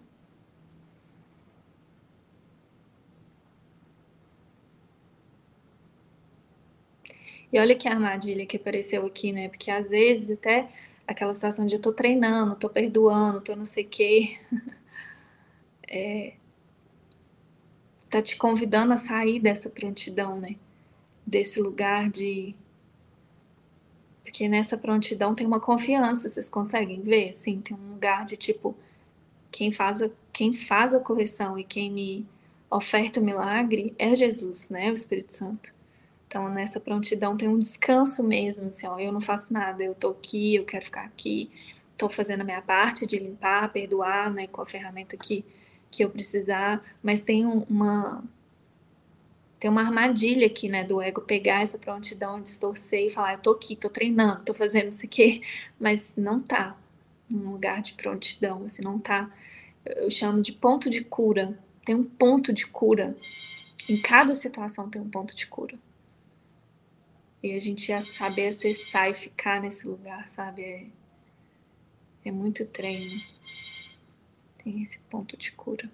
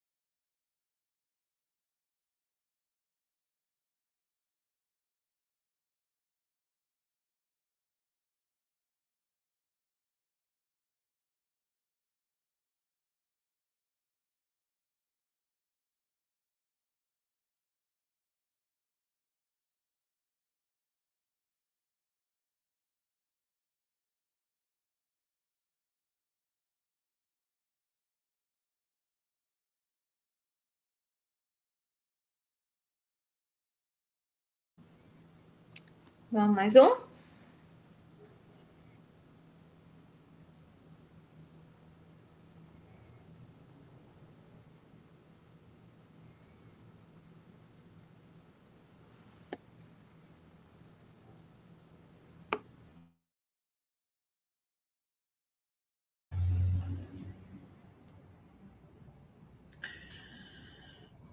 Então, 44, princípio 44 humilhe.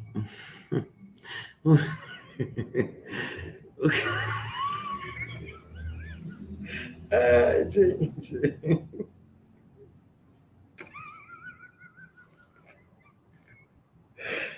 Ai, é esse estado mesmo. Esqueceu como é que leio. É isso. Maravilhoso. É isso aí te esqueceu de rir, né? Vamos lá. O milagre é uma expressão da consciência interior de Cristo e da aceitação da sua expiação. Nossa, vou repetir.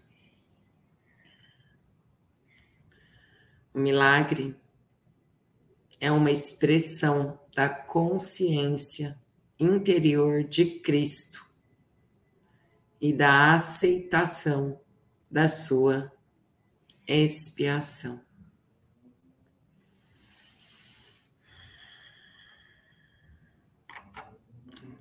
Quero receber isso.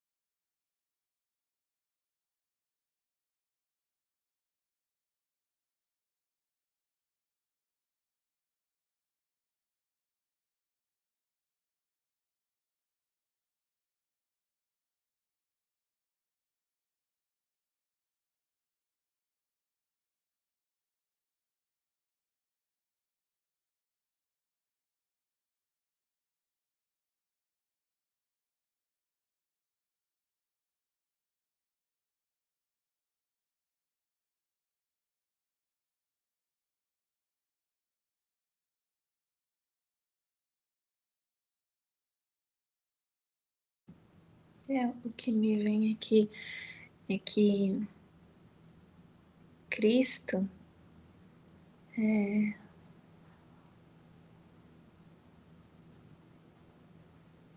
é o que a gente é, né? E essa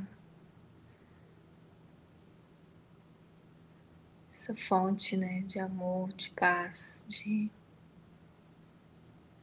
de clareza.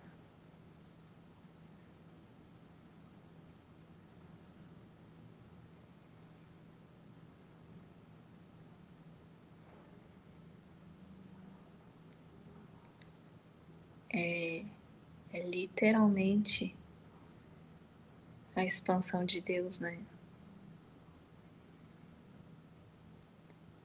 E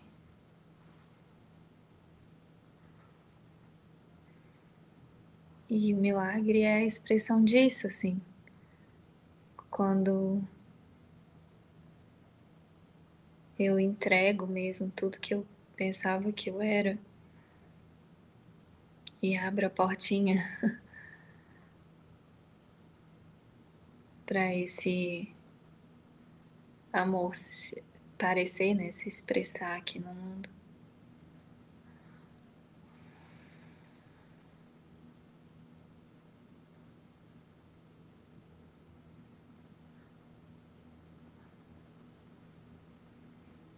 E abrir essa portinha é o que ele está chamando aqui de aceitar a expiação de Cristo, né?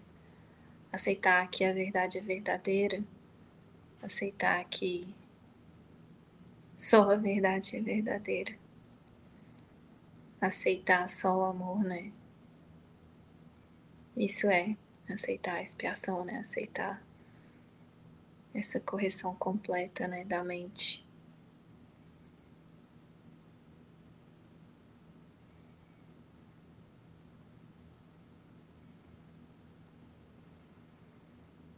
Então, muito lindo. Ó. O milagre é uma expressão da consciência interior de Cristo, né? Quando eu estou consciente desse lugar de amor, de luz, aquilo se expressa através de mim, a partir dos milagres, né? E isso demonstra né, a aceitação da expiação. Isso demonstra em algum lugar que eu aceitei a verdade como verdadeira.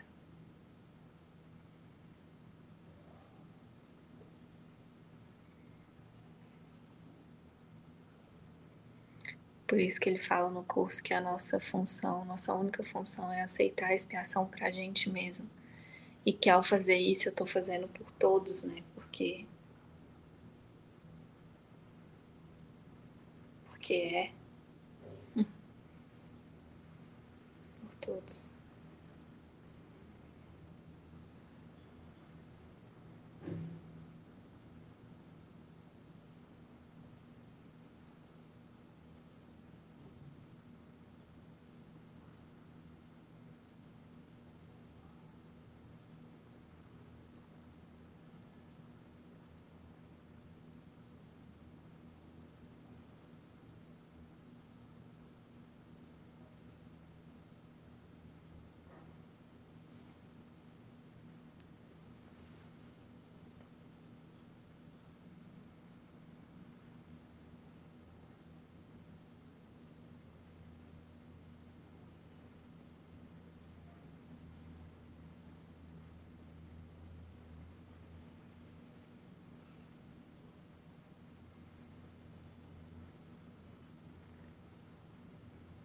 Nossa, e, por que, né, que esse é um curso em milagres? Por que, que Jesus nos deu, né, um curso em milagres? Porque esse Cristo quer se expressar através dos milagres, né?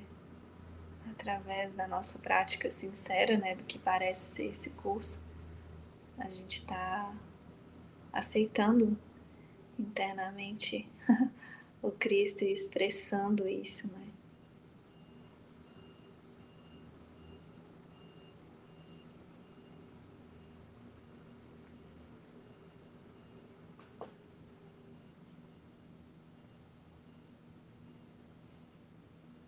Desbloqueando esse amor, né? Desbloqueando essa expressão está aceitando isso, aceitando, nossa, aceitando essa expressão, essa expansão.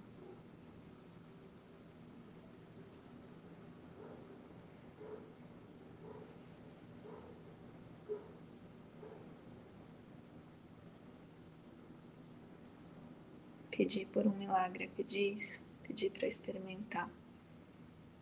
Que que não somos de verdade, o quanto isso não pode ser realmente limitado, mudado, distorcido por nada que tenta nos convencer que pode aqui no mundo. Por isso que não tem ordem de grandeza, não tem ordem de dificuldade em milagres.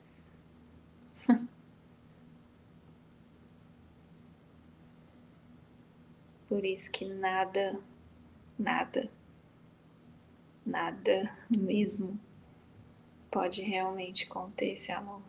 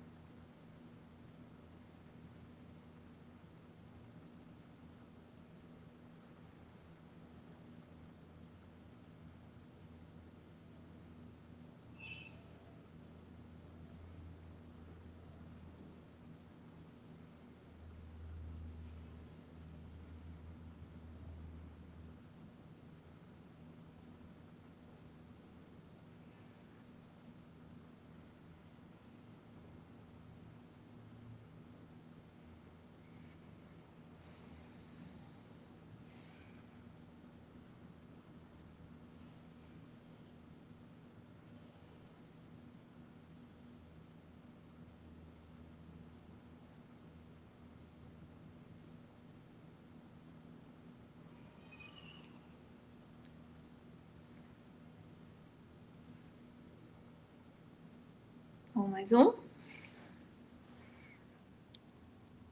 Tá tudo bem aí, Gabriel?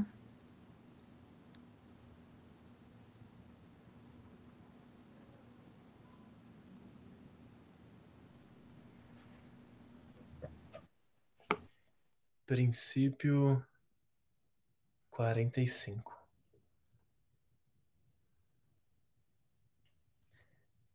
Um milagre nunca se perde.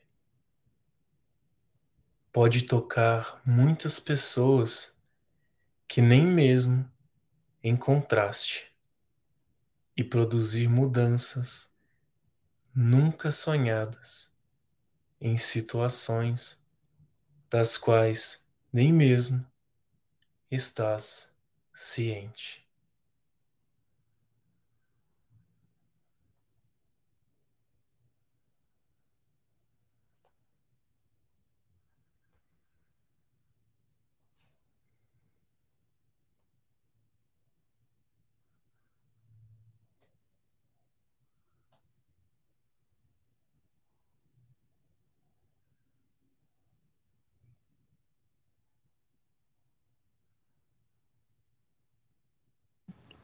Vou trazer uma coisa aí que eu acho que é legal da gente conversar.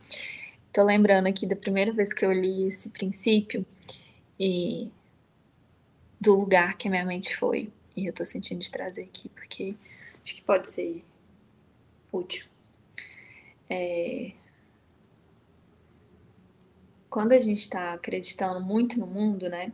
A gente tende a, a pegar o curso e trazer toda a nossa bagagem, interpretar e tentar visualizar ele no mundo, né? Então, lembro a primeira vez que eu li isso, minha mente ainda estava, tipo, muito é, acreditando, né, é, no mundo. Eu, eu, eu vi isso num lugar de pessoas, assim, sabe? Eu fui, fui para um lugar de grandiosidade, de uau, então vai impactar, e muita gente, sabe? Num lugar é, grandioso mesmo.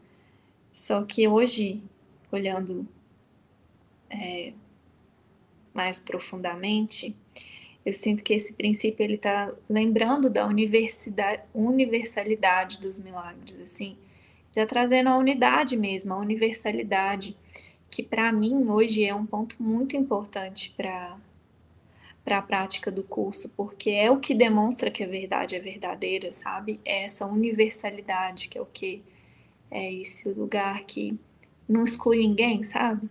Que tá todo mundo incluso nisso. É, não tem melhor, pior, fácil, difícil, tipo, que todo mundo que é de todos, assim, né? Todos que querem receber isso vai tocar, isso vai chegar. E essa consciência da unidade que é,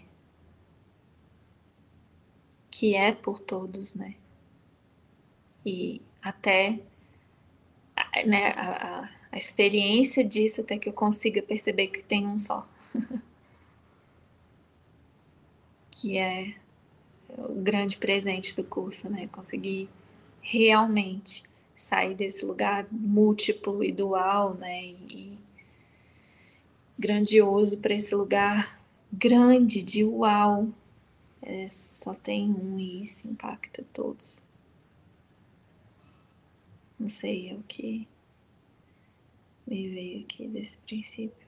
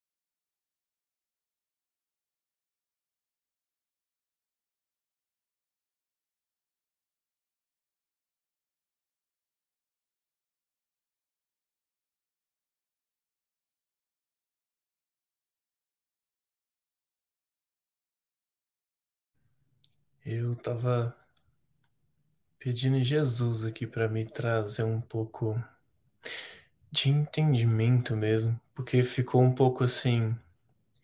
Acho que eu não tinha recebido muito.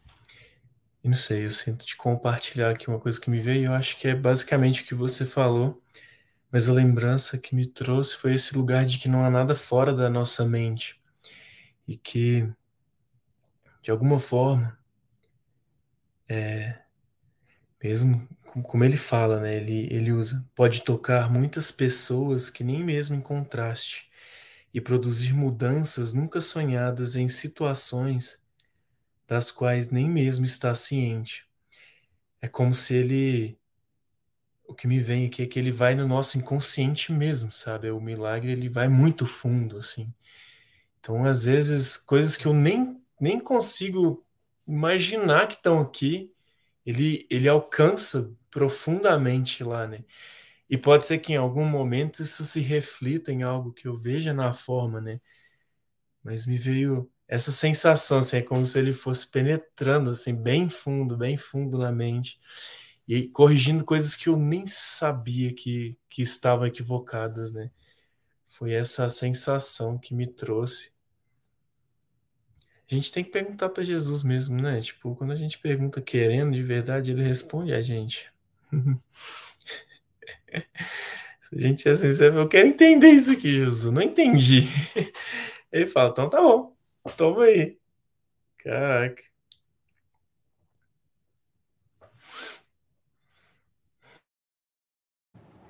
É só pedir, né? Que o negócio que a gente não pede. Mas pedir tá ali. Peça e será atendido mesmo.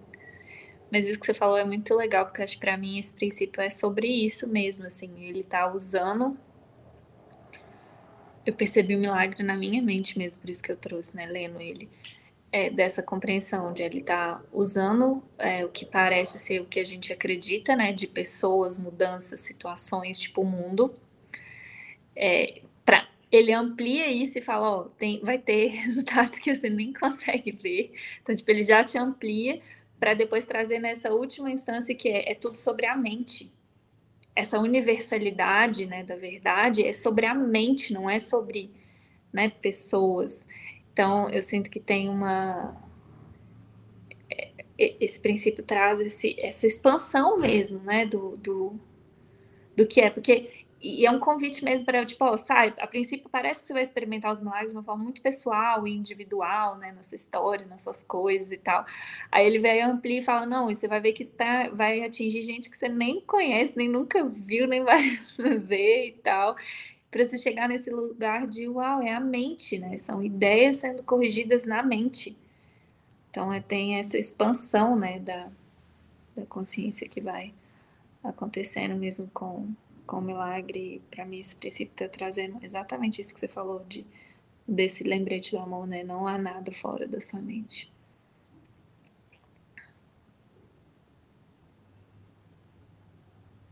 E é tão lindo porque tira mesmo é, do lugar pessoal, individual, né? Porque muitas vezes eu tô vivendo umas, uma cura tão profunda, eu sei que é profunda, eu sinto, né? Eu experimento um milagre naquilo, mas parece que na minha percepção direta, ou nos símbolos que estão refletidos diretamente, as pessoas não receberam tudo.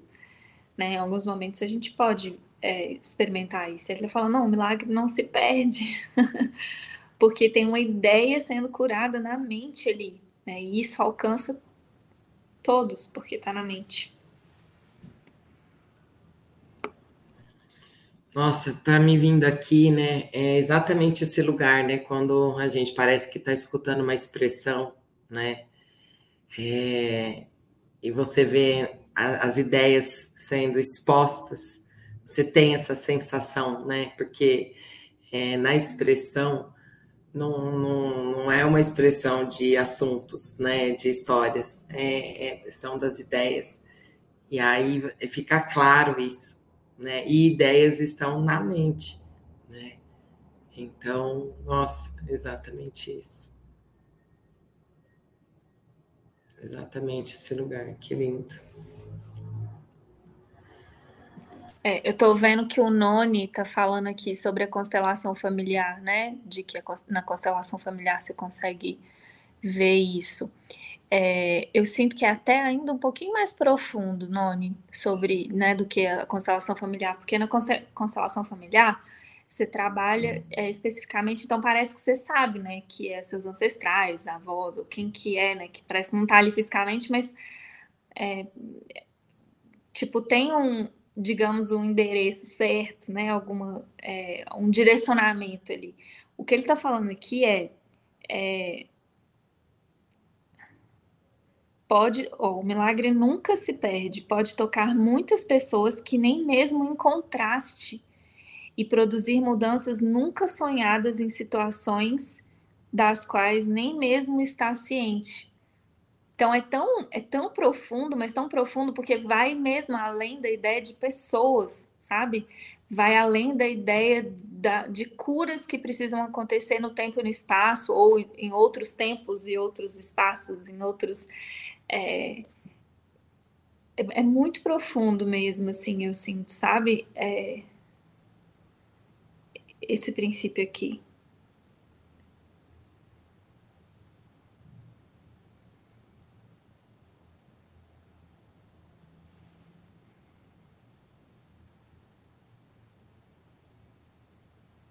Olha, das situações às quais nem mesmo está ciente, tipo assim, não precisa ser uma questão específica, né? Um trauma específico, uma pessoa específica, uma. Não, tipo, não, não, não preciso nem estar ciente, eu preciso estar fazendo o meu trabalho de perdoar isso, que isso é suficiente mesmo, né, para para curar a mente, né, para curar essa ideia, o que a Paty falou, né, nas expressões a gente consegue ver a questão da, de ser ideia, né, e não é, a pessoa, a situação, ou o trauma especificamente, né, tipo a ideia.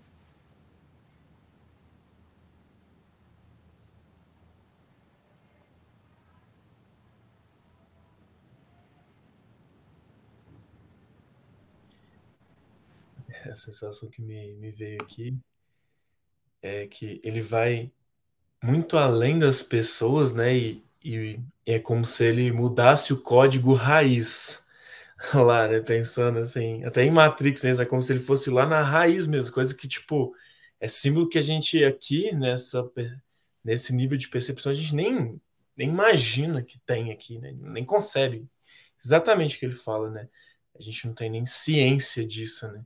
como se ele mexesse numa chavinha num lugar muito profundo na mente e que pode ser que, que reflita né, em algo que a gente consiga perceber, mas que às vezes a gente nem vai perceber e que vai trazer essa liberação, né? Vai ser de um lugar muito mais intuitivo, interno do que perceptivo e externo.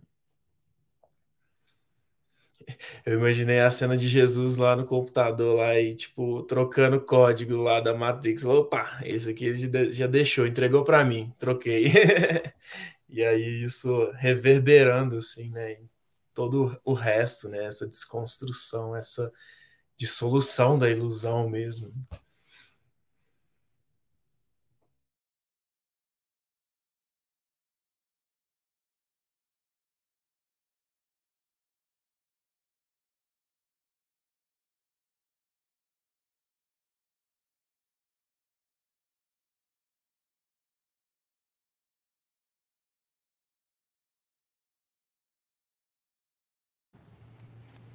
É isso.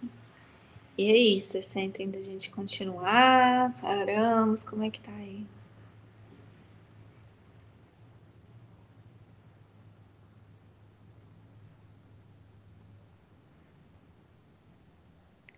Olha, eu não sei. Eu tenho sim para ir além do tempo, mas eu, eu imagino também que talvez possa estar tá começando a surgir algumas resistências na mente, né? Com relação a isso. Não sei. Aqui tem um não sei. Aqui. É.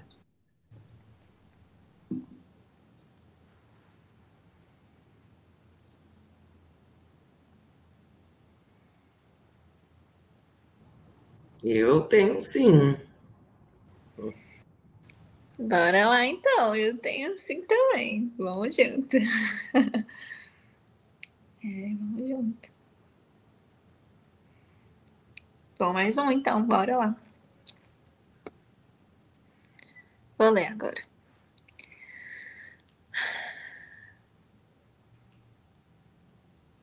O Espírito Santo é o mais elevado veículo de comunicação.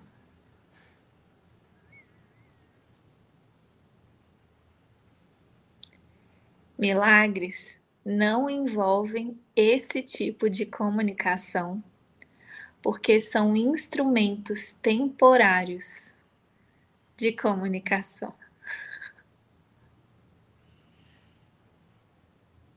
Quando retornas a tua forma original de comunicação com Deus por revelação direta. A necessidade de milagres acaba. Uau! Vou ler de novo.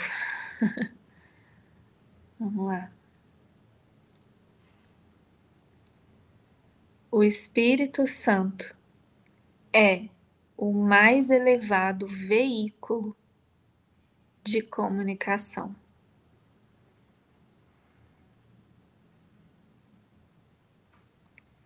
Milagres não envolvem esse tipo de comunicação porque são instrumentos temporários de comunicação.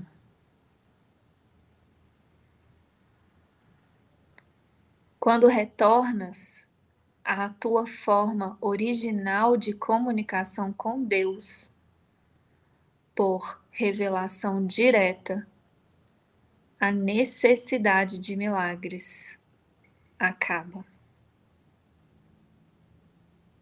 Uau!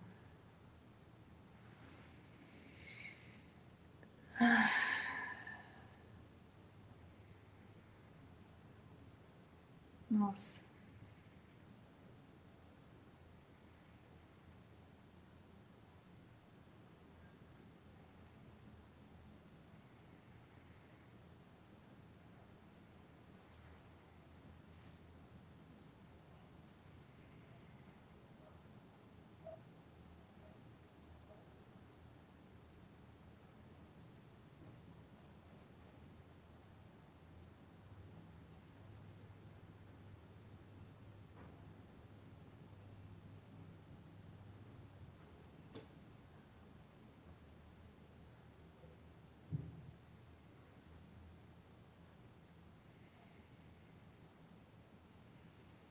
Nossa, eu lembrei de uma parte no livro que Jesus fala que a revelação nos une diretamente a Deus e, e os milagres nos unem diretamente aos nossos irmãos. E, e aí esse símbolo da cruz, né? Tipo, do os milagres são necessários aqui, né? No tempo e no espaço, nessa linha horizontal da cruz, que a gente acredita que tá. Então, enquanto eu acredito que eu tô no tempo e no espaço, enquanto as coisas aqui são reais para mim, eu preciso dos milagres que são lembretes dessa verticalidade, né? Lembretes de que a minha realidade não tá aqui. Então, os milagres são vislumbres do que realmente é, é a verdade, né? E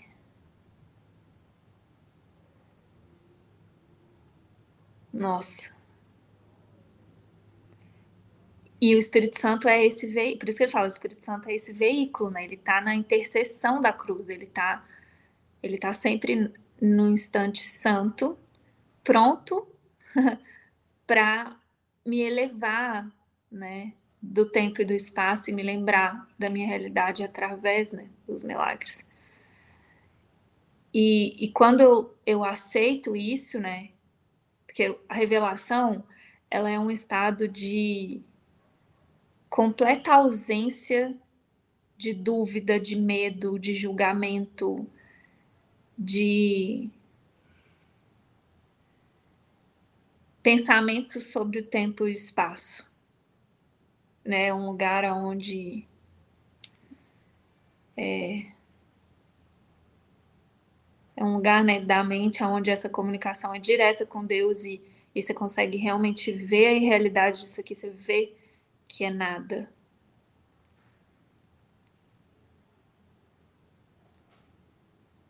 E aí o que vai nos preparando, né, para para a revelação são esses milagres, né, que são essas setas. Os milagres são essas setas, tipo, a gente está transitando aqui, né, nessa linha horizontal, no tempo e no espaço, e aí por um num instante eu permito que o Espírito Santo use aquilo, né, para minha expiação, né, para minha elevação, para para correção da minha mente, não para me prender aqui, né, nesse tempo e no espaço. E aí, nesse momento de presença, né, onde, que é o que ele falou no princípio anterior, né, onde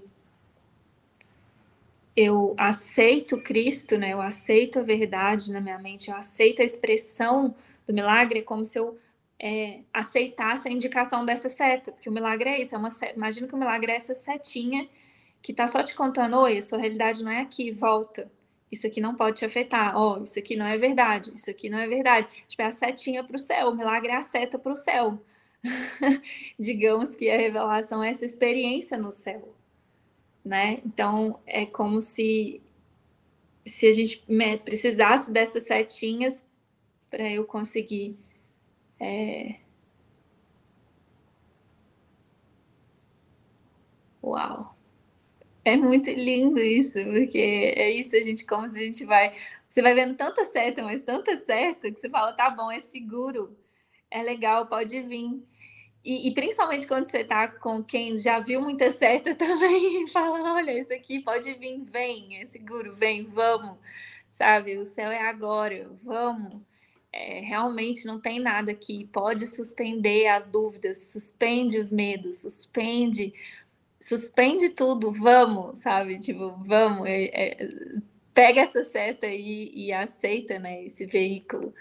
E aí o Espírito Santo leva, assim. Só que aí tem que ele fala, né, que a revelação tem um, uma prontidão, né, é um, é um, estado de prontidão. Só o Espírito Santo sabe quando a gente está pronto para isso, porque é, pode e levanta muito medo também.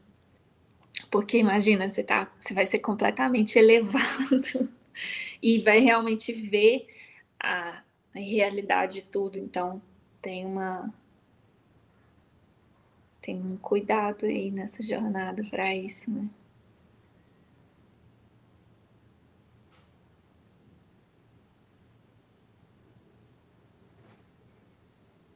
É por isso que os milagres são instrumentos temporários de comunicação, né? Temporários aí em itálico, porque né, é usado no tempo, é temporário, é usado temporariamente, parece que está no tempo, né? Para te levar além do tempo. Mas quando retornas à tua fonte original de comunicação com Deus, por revelação direta, a necessidade de milagres acaba.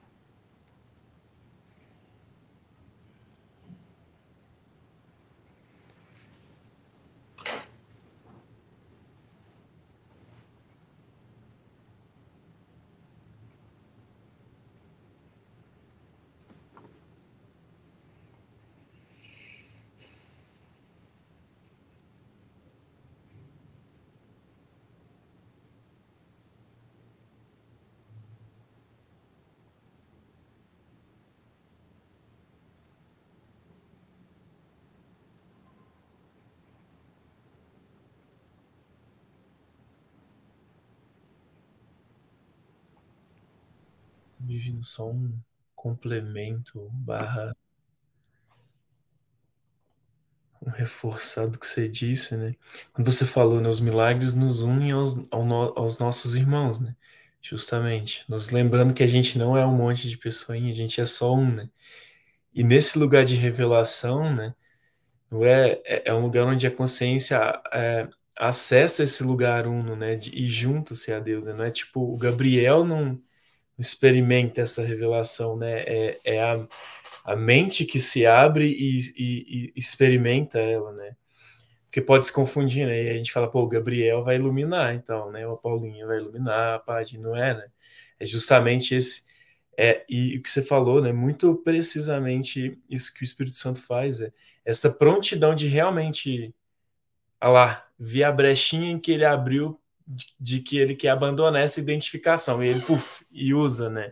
É claro que aqui de um lugar muito simbólico falando, né? Não faço ideia de como que o Espírito Santo usa isso, mas é certo que ele faz, né? E observa esse lugar fala, poxa lá, ele abre uma brecha para se desidentificar com esse lugar fechado, né? Individual. E aí ele nos eleva mesmo, né? É como se a, a sensação é que a mente abre, né?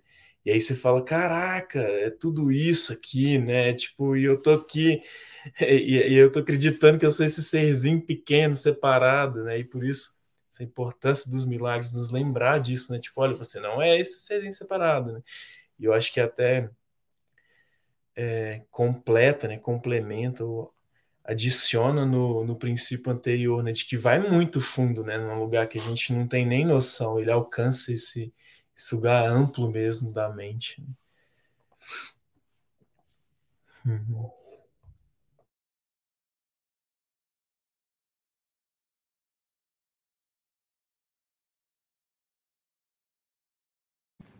É, e, e usando isso que você falou é, com a analogia que a gente estava falando antes, né, da prontidão, é tipo isso, o, o Espírito Santo ele está sempre no instante santo nos esperando com essa setinha né, para falar, ó, oh, você não é esse serzinho limitado, é muito maior. Ele está sempre no instante santo, nos esperando lá com a setinha. e aí a minha prontidão é, ah, agora eu não quero olhar para essa setinha, não. Olha lá isso aqui. olha isso aqui, olha isso aqui. E ele está sempre no instante santo com essa setinha, né, para levar a gente para cima, né, além do tempo e do espaço. E aí por isso ele pode usar qualquer coisa. Então, nesse lugar, nesse, dependendo da minha prontidão, e isso é a coisa mais amorosa de compreender desse caminho, porque é, a nossa experiência no mundo muda, porque eu começo a entender que com esse propósito claro, que é o que de usar as coisas aqui no tempo e no espaço, né? As, usar as coisas que eu inventei, que eu acredito, ao invés de para me pelo propósito do ego, que é me prender aqui confirmar que essa realidade, que a nossa realidade é aqui, né? Se eu escolho o propósito da cura, né, se eu escolho é, cuidar de tudo, é como se o Espírito Santo usa tudo. Tipo, constelação familiar, ok, pode ser Jesus, ou pode ser o Espírito Santo, pode ser o ego também. Aí eu, eu começo, é, curso milagres, pode ser Jesus, pode ser o Espírito Santo, pode ser o ego também. é, alimentação saudável, pode ser o ego e pode ser o Espírito Santo. É, uma festa, igual a parte falou, tudo, né? É, tem esse movimento o tempo todo, tudo aqui na forma tá ou tentando te diminuir e te, te convencer que essa é a sua realidade, é isso aqui, dependendo do propósito que você dá, né? o ego usando para isso, ou o Espírito usando, o Espírito Santo usando para te elevar, para como seta né, para você usar as coisas como seta para lembrar de quem você realmente é. Então a nossa experiência no mundo muda, né, nesse tempo e no espaço. Se eu começo a usar tudo como seta, ou seja, se eu, se eu permito que Jesus e o Espírito Santo use tudo no tempo e no espaço, tudo que eu acredito como seta para me lembrar de quem eu sou, né, como ferramenta de milagres, como ferramenta de cura, de perdão, né, que é isso que a gente está aprendendo a fazer curso Milagres é sobre isso, como é que eu faço para entregar tudo o que eu acredito, tudo na forma, né, sem exceção, para para cura, né, para o Espírito Santo usar. E aí sai de um lugar de, ah, o curso é isso, ou isso é isso. Tipo, não, gente, é, é, é o propósito que é. É o propósito que é. E aí, ele aqui, nesse princípio, ele está falando que também não dá para a gente desconsiderar, né? Jesus falando com a gente, ó, o Espírito Santo é o mais elevado veículo de comunicação. Então, se eu quero uma comunicação direta com Deus, imagina que o Espírito Santo é essa internet. que vai me conectar, né? Que vai que vai ser essa seta. Então ele é o mais elevado veículo de comunicação. Então, meu treino é entregar para esse veículo de comunicação essa forma, meio que é, sintonizar. Imagina que eu tenho meu celularzinho e o Espírito Santo é a internet. Eu vou conectar o meu Wi-Fi aqui na, nessa internet para isso me, me, me conectar. Nem sei se, se foi a melhor analogia, mas enfim, era só para usar essa questão da comunicação, né? Que que, tá, que vai muito além das palavras, das formas. Gente, o Espírito Santo a gente não vê ele aqui, a gente vê os efeitos dele aqui, mas a gente não vê ele aqui, né? E assim como o Wi-Fi, eu não estou vendo, mas ele é um veículo de comunicação, né? Que vai me conectar aqui no mundo com os meus irmãos, né? Porque é essa conexão aqui, horizontal, e é, né, na, na revelação pra, para eu experimentar essa conexão direta com Deus, né?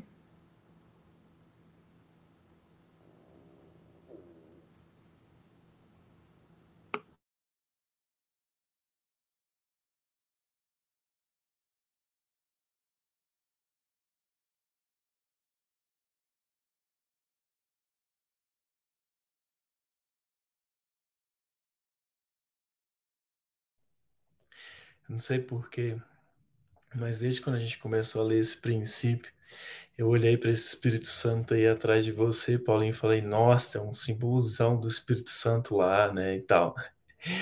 E aí, na hora, na hora, veio assim, eu tô em todas as caixinhas aqui. Aí eu olhei, eu falei, pô, atrás da parte também tem Espírito Santo. Aí eu olhei aqui no cantinho, aí tem um outro símbolo dele aqui, né? Tipo, tem um Jesusinho aqui. Eu falei, caraca, ele tá em tudo, né? Ele tá em contato com a gente. Essa internet é para todos, né? Ela não é, ela não tem senha de bloqueio. É só você querer acessar, né? Você vai ter que pegar o seu celularzinho, né? Um símbolo de presença. Eu quero conectar, Espírito Santo, tuf, e clica lá e conecta, né? E vai direto, assim mas ele está sempre aqui, né? Eu olhei, às vezes mesmo quando não parece, né, tão aparente assim, é tão claro, procura que você vai achar, né? Ele está em algum cantinho aí, pode procurar que ele está te mandando algum sinal, algum símbolo o tempo inteiro, né? Veio muito essa essa sensação assim, tipo, o tempo inteiro eu tô é, é o que a gente estava falando agora, exatamente, né? Tipo, o tempo inteiro eu tô, tipo, só esperando você pedir, sabe? Você clicar lá e conectar no Wi-Fi que eu vou te mostrar que eu tô aqui e vou te dar exatamente os passos específicos, né? Para você voltar para casa, né? Ou melhor, se lembrar, né? De quem você é. Está aqui, eu tô olhando aqui para esse símbolo, falei, é para eu falar agora, Jesus? Não, não é para falar agora. É, e aí, agora veio aí o sinal. Nossa, e ainda usando essa analogia agora que você falou, ficou mais claro ainda, porque é como se tivesse, sabe quando você liga o Wi-Fi do seu celular? E aí tem lá duas redes, tem literalmente duas redes. A rede do Espírito Santo, que é o veículo, como é que Jesus fala? Uma, o veículo mais elevado de comunicação. E é tem o, o Wi-Fi do Web. É o SG. E tem o, o EG, galera. O, tem o, o, a, a, rede do ego aí, que na verdade não tem, mas a gente acha que tem, né? Você acha lá e você vê lá. E, e aí, a gente precisa lembrar que o nosso celular, ou seja, o nosso corpo, isso aqui, está programado para conectar automaticamente com o ego. Então, esse movimento de parar, abrir o Wi-Fi e e escolher que é a prontidão, de falar, eu quero o Espírito Santo, eu, vou, eu quero que ele seja o veículo de comunicação aqui, eu quero que ele esteja presente e use todos os símbolos, é, eu preciso eu preciso pressionar esse dedinho lá, entendeu? Porque a mente está programada para conectar né, nessa outra rede. Então eu tenho que eu tenho que lembrar disso assim, toda situação é pera, quem está no comando aqui? quero conectar com o Espírito Santo. E aí nessa conexão vem todo o download e upload e tudo de, de, de dos símbolos, né, das coisas que são usadas para o perdão, da clareza, do, do amor, né? Dependendo em qual rede que você está conectada, você vai você vai receber automaticamente no seu celular alguns downloads aí, literalmente, né? Porque é isso que acontece se eu estou alinhado mesmo se eu estou alinhado com a mente que está é, equivocada e está alinhada com o ego, os meus pensamentos vão ser uns, a minha frequência vai ser uma. Se eu estou alinhada com o Espírito Santo, né, conectada com essa rede do Espírito Santo, com essa mente certa, os meus pensamentos, as minhas sensações, as minhas atitudes vão ser outras. E as minhas experiências, né, no mundo. Então, tem realmente essa, essa escolha aí de, de se conectar, né. Nossa, essa alegoria é perfeita, né? Tipo, o ego é essa rede insegura, né? Que tem os ataques hackers e querem destruir esse dispositivo, né? E tem o Espírito Santo, que é a rede que vai mandar atualização, ó, toma atualização aí, ó, pra você desconstruir, né? Tipo, atualização, pra você ficar. É o download. Muito perfeito essa, essa alegoria de Jesus trouxe para nós.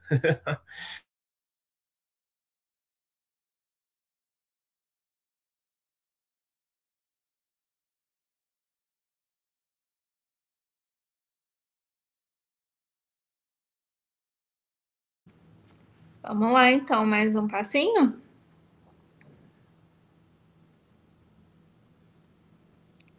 Sem ataque hackers. Dá para fazer o upload aí? Boa. Boa, Fê.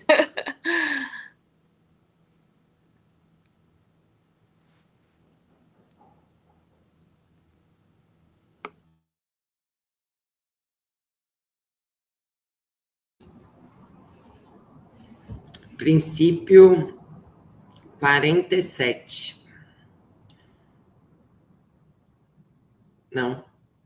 É, é. 47. O milagre é um instrumento de aprendizado que faz com que a necessidade de tempo diminua. Ele estabelece um intervalo temporal fora do padrão, que não está sujeito às leis usuais do tempo. Nesse sentido, ele é intemporal. Vou ler de novo aqui.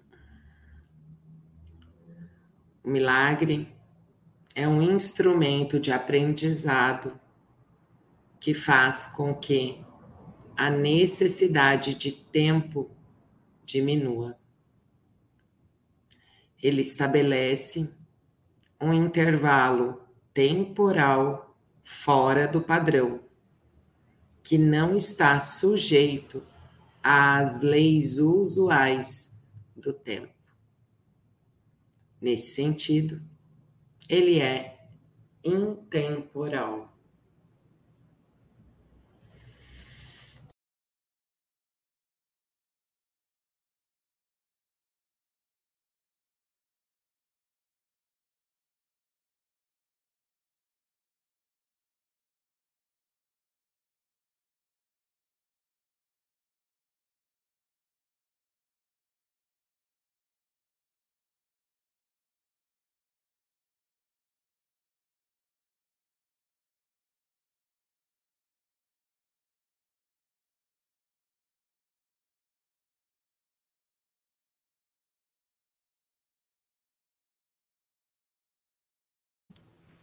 É, assim, esse o conceito de tempo para um curso em milagres é muito profundo, né? E Jesus ah, se aprofunda mesmo nisso em várias partes do livro texto e nos convida para experiências assim no livro de exercícios, né?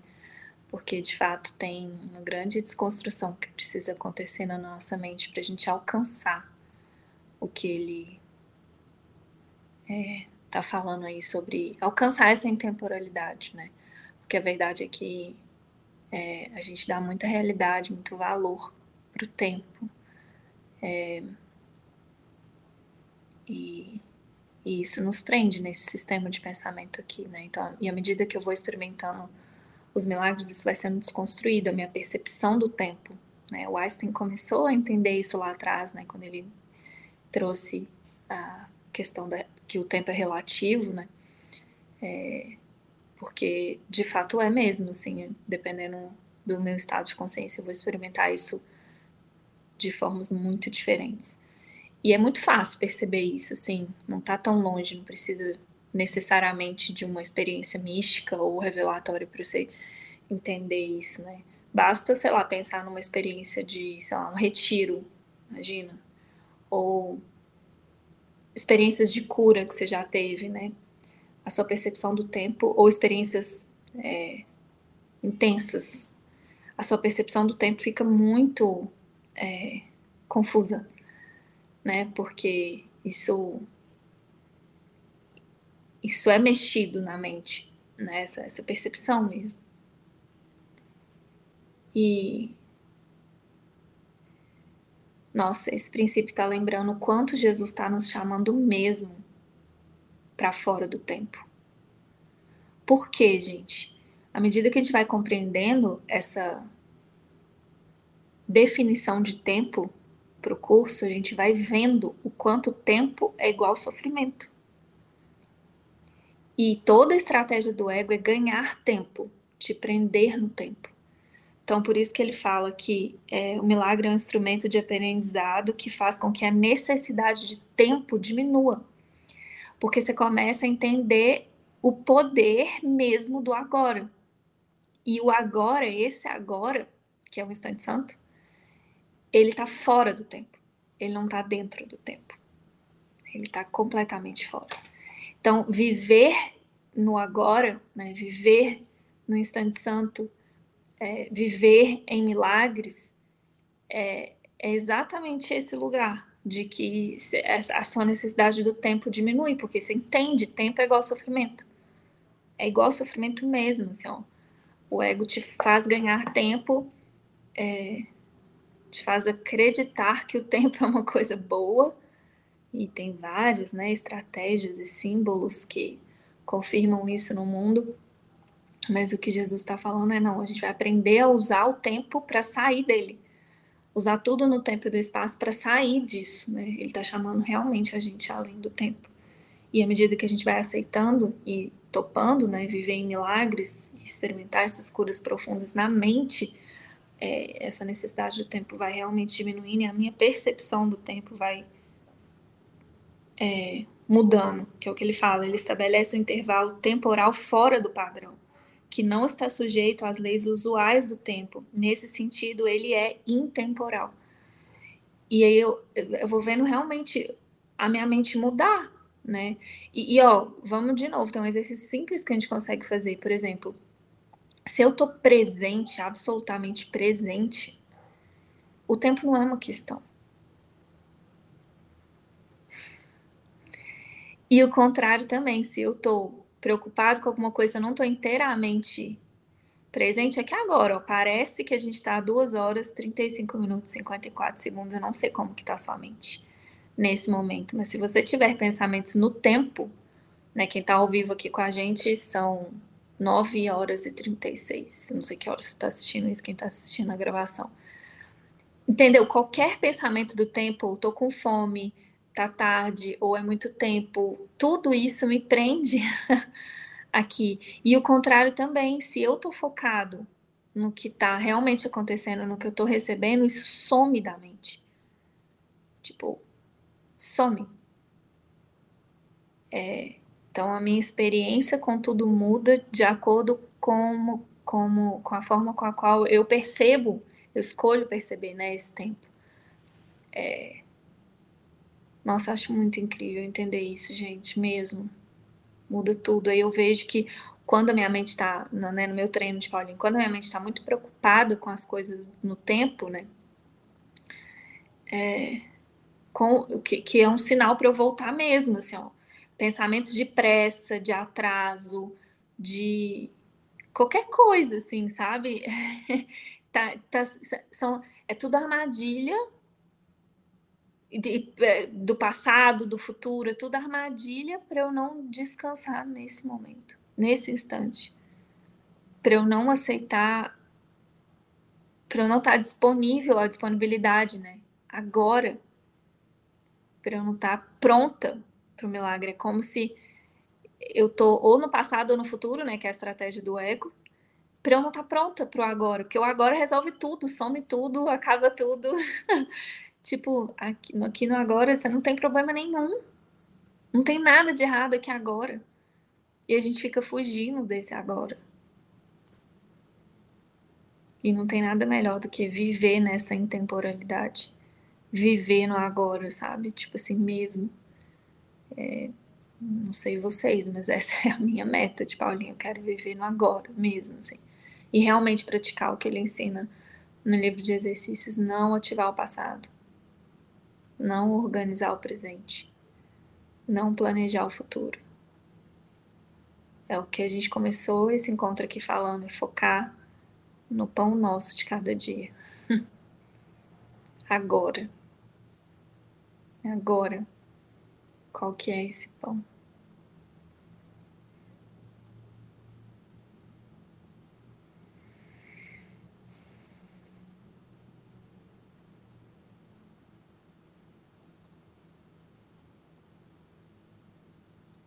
Isso é viver uma vida mística, né? Isso é ser místico.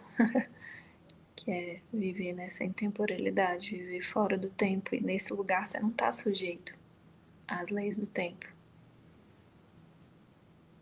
É o lugar mais gostoso para estar. Tá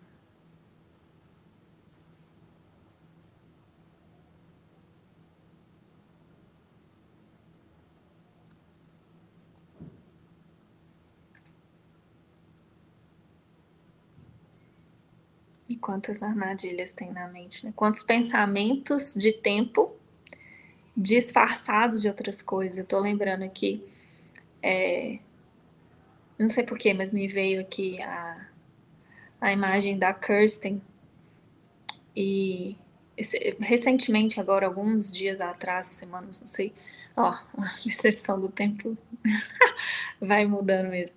Eu vi uma foto da Kirsten mais nova, assim, uma foto mais antiga dela. E aí me veio um pensamento, porque hoje ela tá com cabelo branco, assim, sabe? Me veio um pensamento de, nossa, o cabelo dela tá diferente. Gente, esse é um pensamento do tempo. Eu parei pra pensar, eu falei, caramba, eu observando isso, tipo, nossa, o cabelo dela tá diferente. Tipo, meu Deus, eu não quero olhar para ela assim, sabe? Não, e aí eu fui olhar para a mente dela, tipo assim, isso é zero um assunto na mente dela hoje. Porque ela não tá no tempo. Tipo, entendeu? E, e, nossa, foi uma experiência muito legal, assim, observar minha mente nesse lugar, sabe? Porque ela tava com o cabelo todo arrumado, assim, falei, nossa, lá tá. E cabelão treino, assim, pra mim ainda, né? Tipo, de olhar e falar, ah, eu tenho vontade de fazer, arrumar o cabelo e tal, tenho preguiça. Eu já contei isso, né? De secar cabelo e tal. Aí eu falei, olha, ela. Mas não, não, eu tenho certeza que não era isso também a meta dela lá atrás. Foi como se eu pudesse ver a mente, assim. E os convites para pensar isso. Você entende que, tipo, eu pensar isso é um pensamento do tempo. Não, Paulinha, é um pensamento de cabelo, nada a ver. Não. É um pensamento do tempo.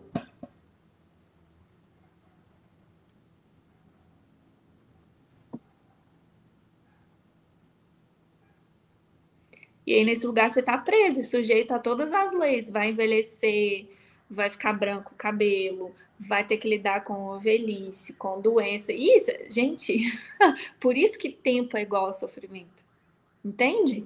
Porque se, se eu acredito no tempo, em qualquer coisa do tempo, eu estou sujeito a essas leis aqui que hora o cabelo vai estar tá bonito, hora ele vai estar tá grisalho. Isso é o tempo. Hora o corpo vai estar tá lá cheio de colágeno e bonito, hora vai estar tá lá mochimento e caindo. E aí? É a mesma coisa.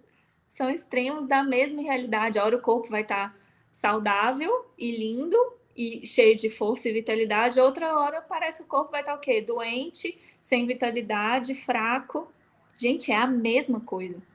Tipo, eu pensar um corpo saudável, e um corpo doente, um cabelo bonito, um cabelo feio, é a mesma coisa, tipo, me prende no tempo do mesmo jeito.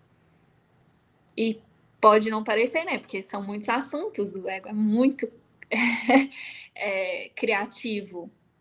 mas são pensamentos do tempo. E tá tudo bem, a gente tem muitos, né? A gente acredita ainda. A questão agora é.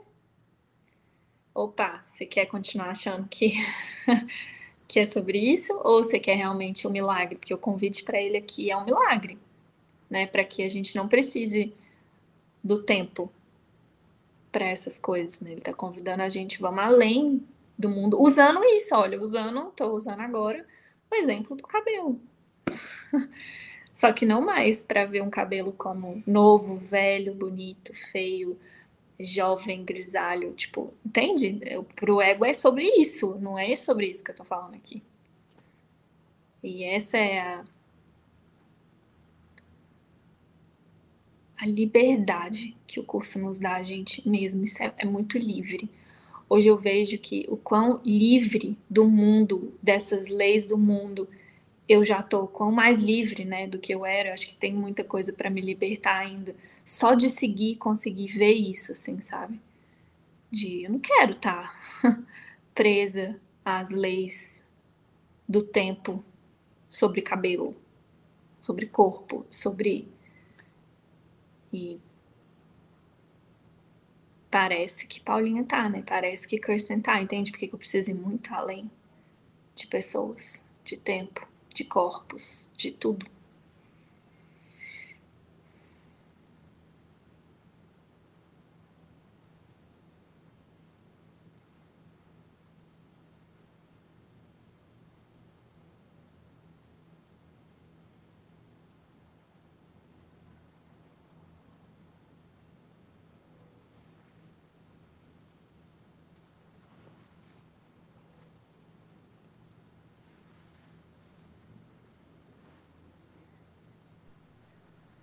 tá vindo muito na minha mente e talvez a lembrança total do que tá vindo esteja aí, porque eu tô aqui tem, tem um tempão pedindo Jesus, pô, me lembra disso, porque tá me vindo tudo assim, o Espírito Santo, ele faz uso do tempo para o aprendizado. Tem um, uma seção do livro onde ele fala como o ego usa o tempo, que é para toda essa para a morte, né? Para tudo isso, para manter a gente nessa ilusão e o uso que o Espírito Santo faz do tempo para o aprendizado. E eu imagino, assim, eu, o que me vem na mente aqui é, é, exatamente com os milagres, né? Onde ele vai usar o tempo enquanto a gente ainda acreditar nele, né?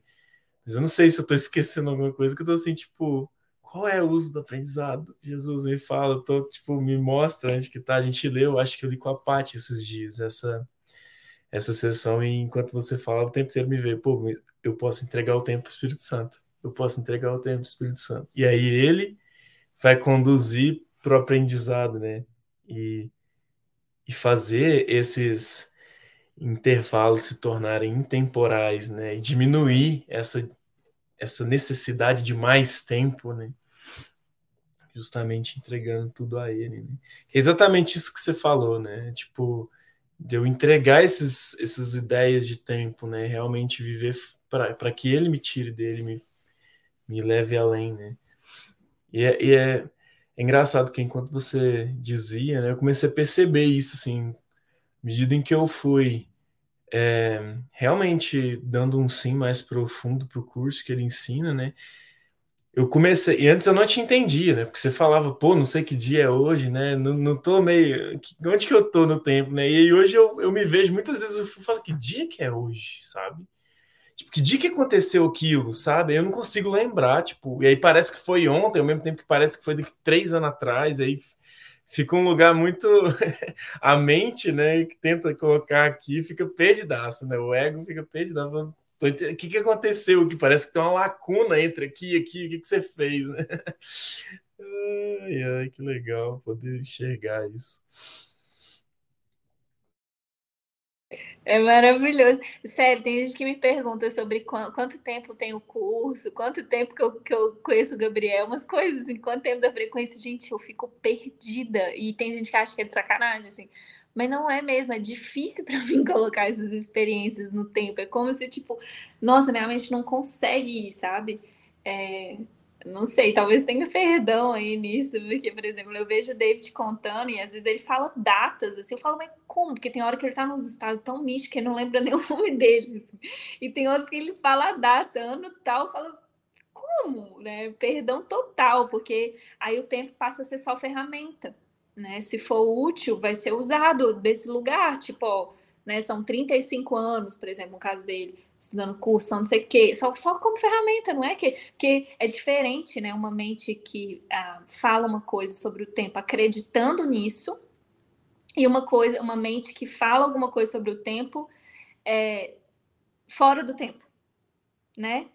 Então, tipo, é, sem acreditar nisso, né? Só, de, só como ferramenta didática, que é o que Jesus está ensinando a gente a fazer, está ensinando a gente a usar tudo no tempo sem acreditar no tempo e no espaço. Não é tipo raspa a cabeça, não tem cabelo nesse caso. É tipo, não, calma, como é que você pensa em cabelo sem colocar esse pensamento no tempo?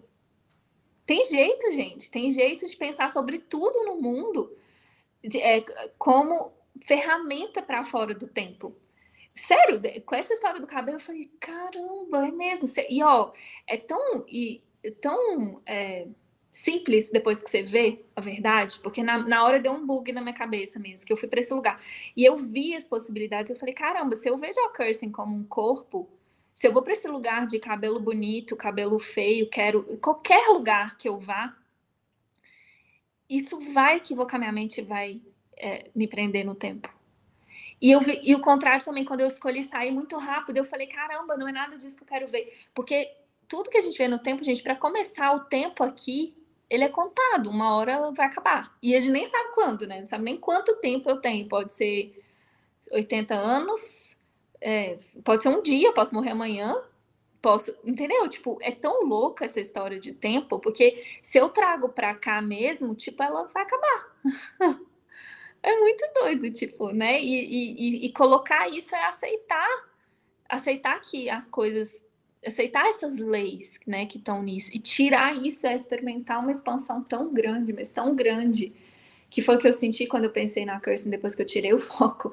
Tava muito tentador ali, né, comparar o cabelo, pensar no cabelo. Falei, não, não é isso que eu quero ver aqui, sabe? Não, não, fora do tempo. Uau, sabe? Um, um amor, um, um, esse lugar místico mesmo, que eu comecei falando dela porque eu lembrei disso, né, desse, de viver nesse lugar místico que está muito fora mesmo das leis do mundo. Só que continua com o cabelo lá, bonito e tal, entendeu? Sem acreditar no cabelo. Então, assim, e, e, é viver essa intemporalidade, é isso, é aprender a usar mesmo tudo na forma, né, no tempo e no espaço, sem acreditar nisso, né, sem investir nisso, sem dar valor. Porque dar valor é isso, colocou no tempo, né, passou a ser real, que é, é lindo entender isso. Ó, e o princípio 48 continua com isso aí que a gente está conversando.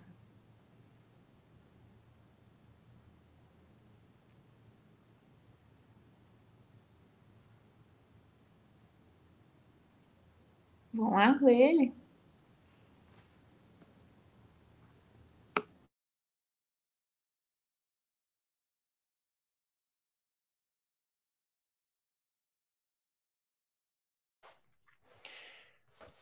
Princípio 48. O milagre é o único instrumento à tua disposição imediata para controlar o tempo. Só a revelação o transcende, não tendo absolutamente nada a ver com o tempo. Sinto de repetir.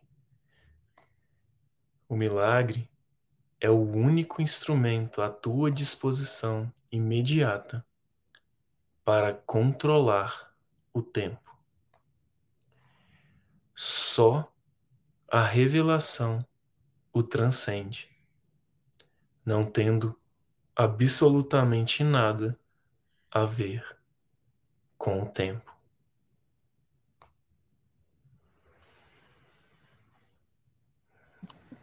Nossa, é perfeito isso. Porque é, é, esse exemplo que eu trouxe é muito é, didático. Porque, vamos lá, quando a gente pensa em controlar o tempo, de novo o ego tenta colocar no tempo isso, né? Então, pera, então eu vou controlar, então eu posso não envelhecer, eu posso é, ganhar mais tempo no mundo, eu posso, sabe, tipo, muito ainda na mente dividida ali na forma. E não é isso que ele está falando. Ele tá, o controle do tempo está na mente, está nesse lugar. De, o, o, milagre é o único instrumento à nossa disposição imediata para controlar o tempo. Foi a experiência que eu vivi, que é tipo, é, ou eu embarcava nessa historinha que o ego estava me convidando e ali eu não tinha menor, o menor controle do tempo, entende? Ou eu escolhia pelo milagre na mente e percebia aquilo de um jeito diferente, que foi o que aconteceu. Entendeu? Então, o controle do tempo está na percepção, não está na forma. Tá? Tipo, em como que eu vou perceber isso? Entende? E é assim que é isso que é o controle do tempo, né? Porque na forma a gente não tem controle. E ele fala isso, você não tem o menor controle desse mundo que você fez. né? Mas você pode, você controla o que? A sua percepção né, do tempo, percep... o quanto aquilo vai te impactar ou não né? Isso vale para tudo. Eu dei esse exemplo do cabelo, mas, por exemplo, se eu tiver com sono agora, sono é um ótimo treino para isso. Fome, é, gente, eu, eu, uso muito, eu treino muito isso com essas coisas no meu corpo, assim mesmo. Tipo, fome, sede, vontade no banheiro, sono, é, são todos pensamentos de tempo, né? Tipo, Tá, tá na hora de ir no banheiro, tá na hora de comer, tá na hora de. Se você, se você topa esse treino profundamente, você vê que escolhendo o milagre é tipo, não, o meu corpo não pode me falar que horas que eu vou dormir ou não. Eu escolho como eu percebo isso. Né? Não é o meu corpo, por exemplo, agora. Se eu, se eu parece que é controle, mas não é o controle que a gente está acostumado a ver, é, um outro, é uma outra percepção do controle aqui.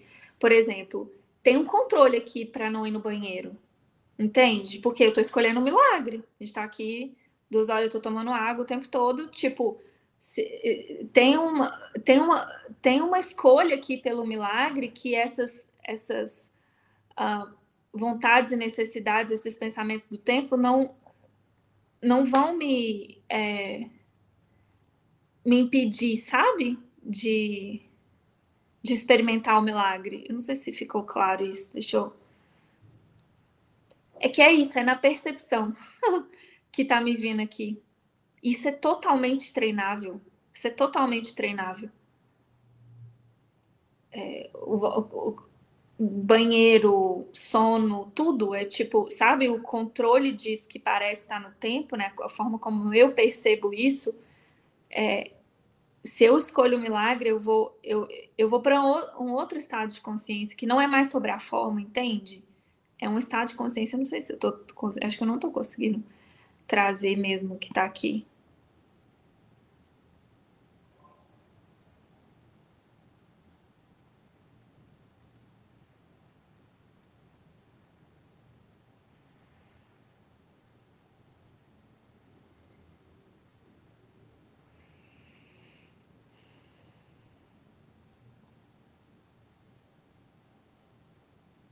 É, o que está me vindo aqui é que a escolha do milagre, ela é uma escolha, ela é a escolha por reconhecer que é porque, ó, quando eu estou escolhendo a mente equivocada, parece que essas coisas do tempo têm muito poder sobre mim. Parece que tem mesmo uma programação né, no meu corpo que que vai envelhecer, que vai não sei o que, isso parece ter muito poder, isso tem, muita, tem muito poder sobre mim, né? Se eu estou escolhendo a mente equivocada.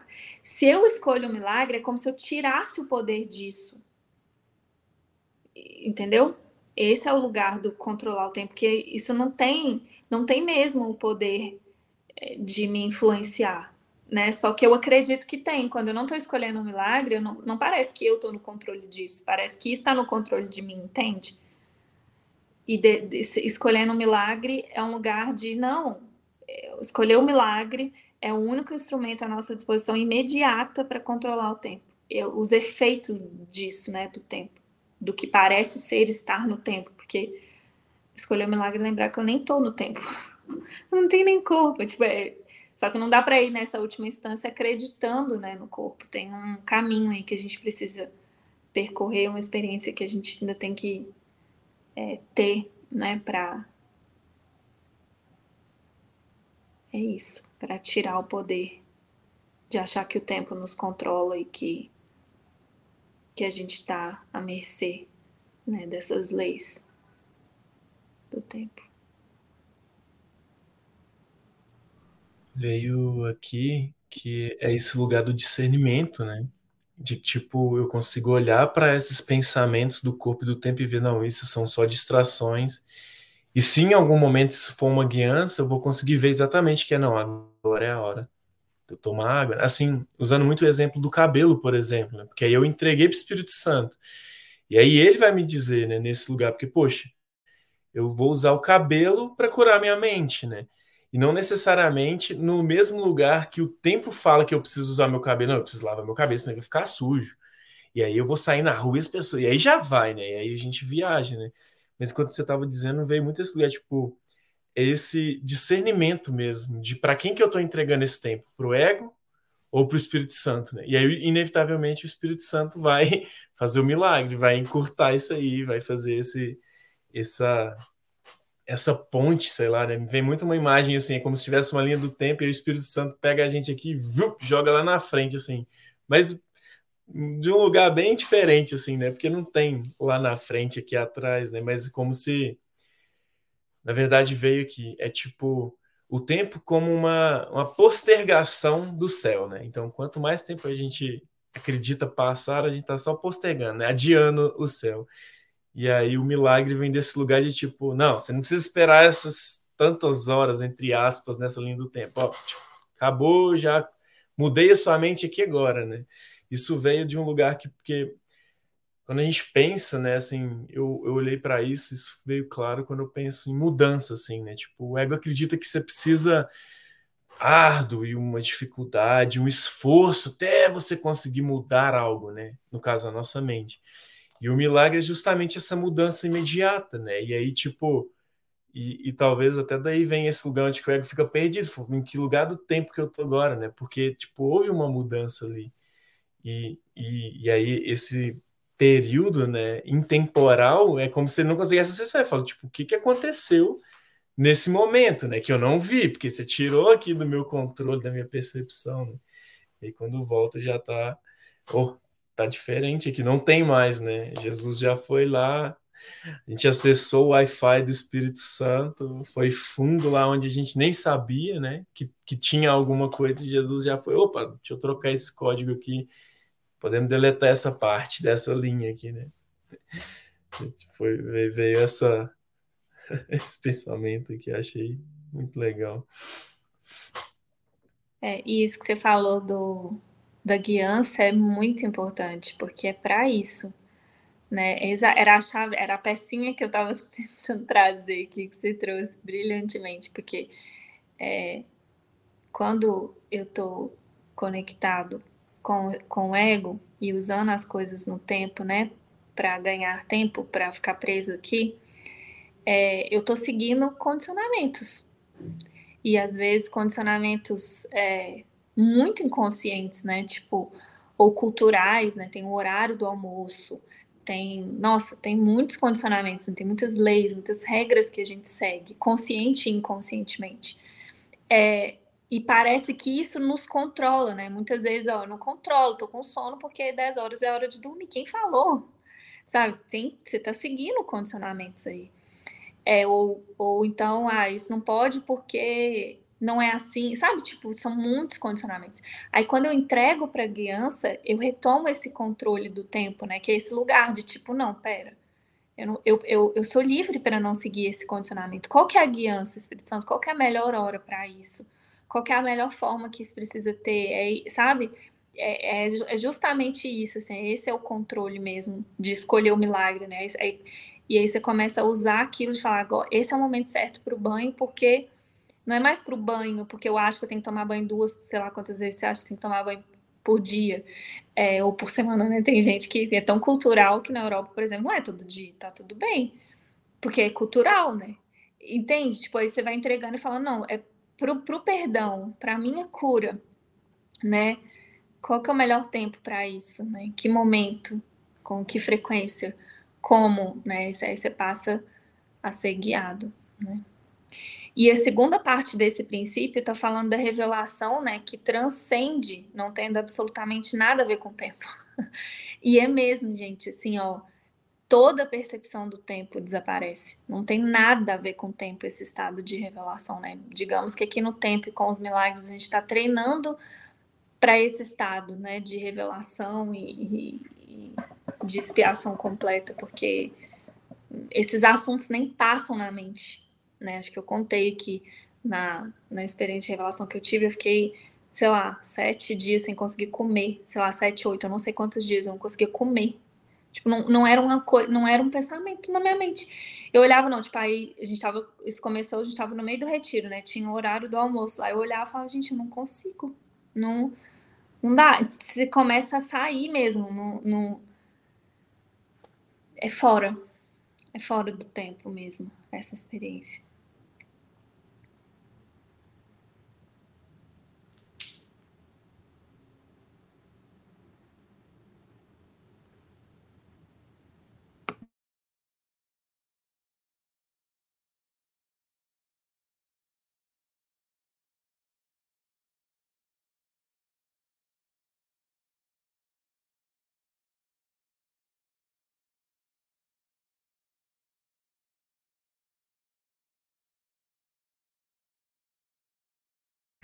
Esse encontro tá profundo, né? Tipo, a gente falando de tempo, transcendendo todos os recordes de tempo. Maravilhoso! Experimentando isso, né? É igual a gente lá no Retiro falando do céu é agora e todo mundo com sono. tipo, não, agora não, porque agora eu tô com sono. Deixa o céu para depois, tipo, todo mundo. Mas estou sentindo te perguntar se você entender a gente continuar ou parar, tirando essa ideia de que tem que ser os 50 hoje, fechar isso hoje, ou sim, como é que tá aí? O que, que vocês estão sentindo? Seguimos ou não? Aqui eu sinto que tem uma tentação muito grande, assim, de tipo, vamos fechar os 50 hoje, né? Vamos concluir nessa né, essa lei inconsciente que tem que fechar certinho. Não sei, eu tenho sim para continuar, mas eu, eu, eu reconheço e entrego que tem esse pensamento, assim, de conclusão, sabe? E eu entrego, assim, eu tava pensando nisso justamente, é, pensando nisso agora, e falei, ah, Jesus Seja o que você quiser, se a próxima for para terminar os princípios e começar, ou só terminar, ou. Ah, não quero, não quero nada disso, né? Deixa ele mostrar. Mas eu tenho um sim para continuar. É, eu confesso que minha mente está dividindo. Eu estou com a minha mente dividindo. Estou tendo que treinar aqui e ficar, ficar, Ficar. Depois que eu falei o sim de ficar, agora eu tô, tô fica. Fica, fica. E é isso. E tá tudo bem. É, e lembrando para a comunidade aí que está assistindo ao vivo, quem sentir, né, pode assistir a gravação e tal. Eu não sei, eu sinto, eu tenho um sim para encerrar esse ciclo aqui dos 50 princípios. Bora lá. É, mas eu acho que a gente vai precisar estar muito junto e eu acho que é uma oportunidade da gente experimentar mesmo tudo que a gente está falando aqui, né? da desconstrução do tempo, de é, escolher o milagre, né? que é o único instrumento à nossa disposição agora, imediata, para controlar o tempo e para corrigir essas ideias aí. Então, não sei, eu sinto. É, sinto que era legal mesmo a gente encerrar esse ciclo. Eu, tô, eu sinto isso também, Gabriel. Bora então? Partiu céu agora. Vai lá, Paty, lê pra gente pra você acordar aí. Vamos lá. Então, princípio 49. Isso. O milagre não faz distinções entre graus de percepção equivocada é um instrumento para a correção da percepção que é eficiente, sem levar em consideração o grau ou a direção do erro. É isso o que faz com que ele seja verdadeiramente indiscriminado. Eu vou ler de novo. O milagre não faz distinções entre graus de percepção equivocada. É um instrumento para a correção da percepção que é eficiente, sem levar em consideração o grau ou a direção do erro. É isso o que faz com que ele seja verdadeiramente indiscriminado.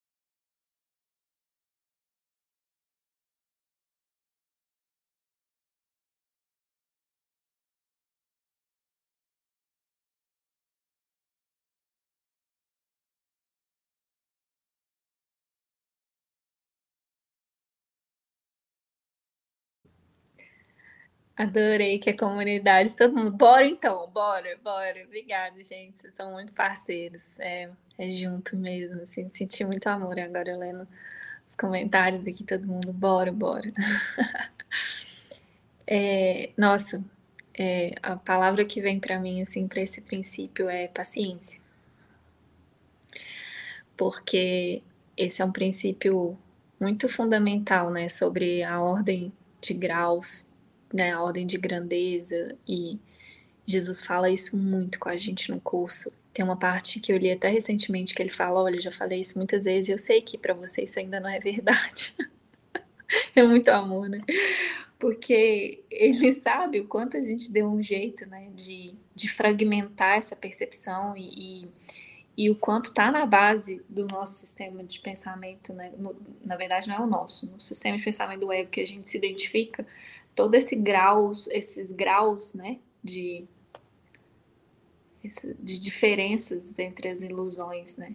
Então ele sabe disso, então me vem isso assim, paciência, porque ele vai nos mostrar que não tem ordem de dificuldade em milagres, que não existem hierarquias entre as ilusões, não tem um problema melhor, outro pior, não tem, não tem mesmo, assim, eu acho que é muita paciência e gentileza com a gente mesmo, sabe? Nesse caminho até que a gente aprenda realmente isso. É, e ele é um professor incansável.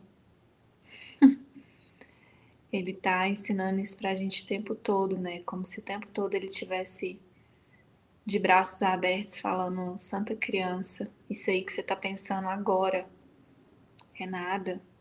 Não importa o quão grande parece é ser para você nesse momento, quão importante é nada assim como tudo que Deus não criou. É, que alguns brinquedinhos a gente guarda e fala, não, esse aqui é, né? Esse aqui é mais difícil até. Nossa resistência de entregar para ele, ele tá sempre lá de braços abertos falando: "Não, traz para mim que eu vou te mostrar que que é o mesmo, né? Que tudo é o mesmo. E, e eu quero apresentar milagres indiscriminadamente através de você. Sem preocupar mesmo com esse é fácil, difícil, esse, esse pode, esse não pode, esse nada, assim, ou nada, é indiscriminadamente. Né? Essa palavra é muito precisa para o que para o trabalho né, que ele realmente faz através da gente. Então me vem isso, assim, paciência, gentileza mesmo com a gente, até que a gente realmente aprenda isso.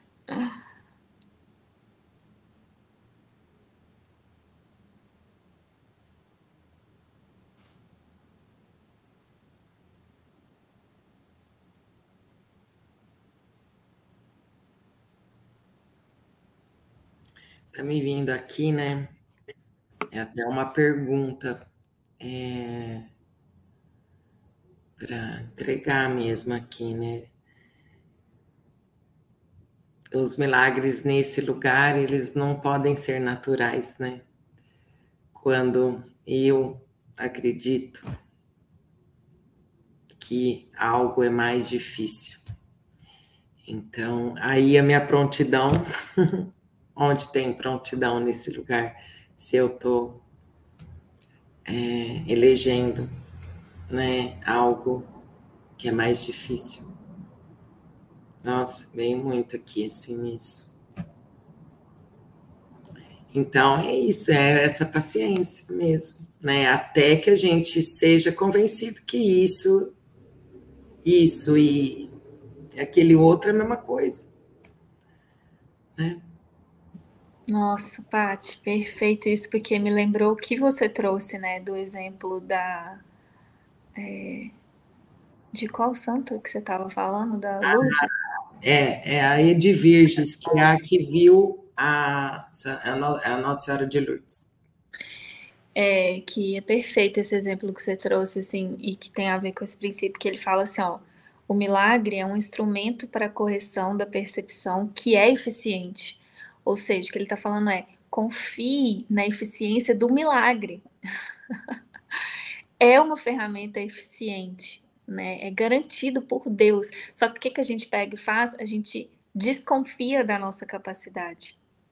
Ou desconfia da, é, do, do, do, problema em si, né? A gente pega e coloca toda a nossa dúvida e, e faz com que aquilo vire um ídolo mesmo, né? Grande, não, isso é difícil, ou eu nunca vou conseguir perdoar isso, ou entende? Sendo que tudo que ele está falando é confia na eficiência do milagre.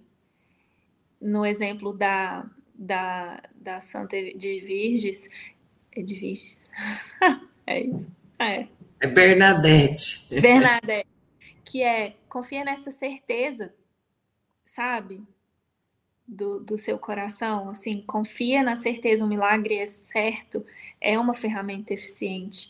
Não, você não precisa perder tempo é, analisando né, a grandeza dele ou, é, enfim, duvidando né, da sua capacidade de perdoar ou não, tipo, confia na eficiência dele. Que a certeza dele seja maior do que a dúvida. que a certeza de que ele é garantido por Deus seja maior do que a certezazinha do ego de que isso não pode ser curado ou corrigido. Que é o que ela falou, né? Tipo, a minha certeza de. de como é que é que foi a fala dela mesmo? É, ela disse: é, Eu sinto de ir, mas a certeza que. Não, eu sinto de não ficar, mas a certeza de ir é maior. Olha que perfeição. É tipo, eu sinto, muitas vezes a gente está nesse lugar. Tem um exemplo da Madre Teresa que me toca muito, que uma vez um jornalista perguntou para ela é, qual que foi o seu maior ato de fé. Ela falou, rezar sem fé que é esse lugar, ó, eu sinto de ficar, né? Eu sinto que não eu vai ter. Isso, eu sinto eu... De, de, de não ficar, mas a certeza de ir é maior. Então é irresistível, é... entendeu? Entende que esse é o lugar, ó, eu sinto que esse aqui não vai dar, Jesus, e ser honesto nesse lugar, ó, esse aqui parece um milagrão que eu preciso, esse, esse assunto aqui, essa pessoa, essa situação, tá muito difícil, eu sinto que é difícil, mas eu quero que a certeza da cura disso, eu quero que a certeza do milagre seja maior. Lindo, né?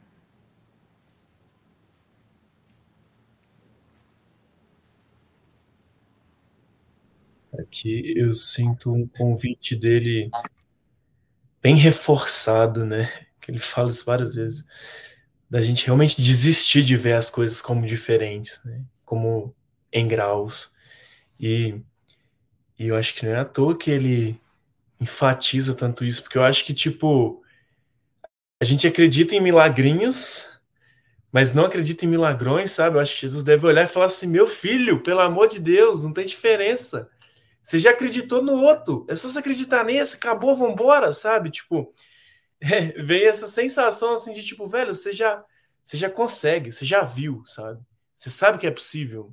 Porque muitas vezes, até mesmo Jesus, né? Pô, se você acredita na Bíblia, no que fala na Bíblia, você fala, pô, milagres são, são reais. Tipo, por que, que você não acredita que esse seu não, não é possível, né? E aí traz esse, esse lugar para a gente olhar mesmo para a escolha que a gente toma o tempo inteiro, né? Eu escolho que esse milagre é maior ou menor, porque e ainda é muito é, muito legal olhar para isso, porque tipo pode ser que para mim uma coisa seja um milagrão e para vocês não seja um milagrão. Então, e aí você fala tipo tem um trem errado aqui, né? Tipo, por que, que para mim isso é muito difícil?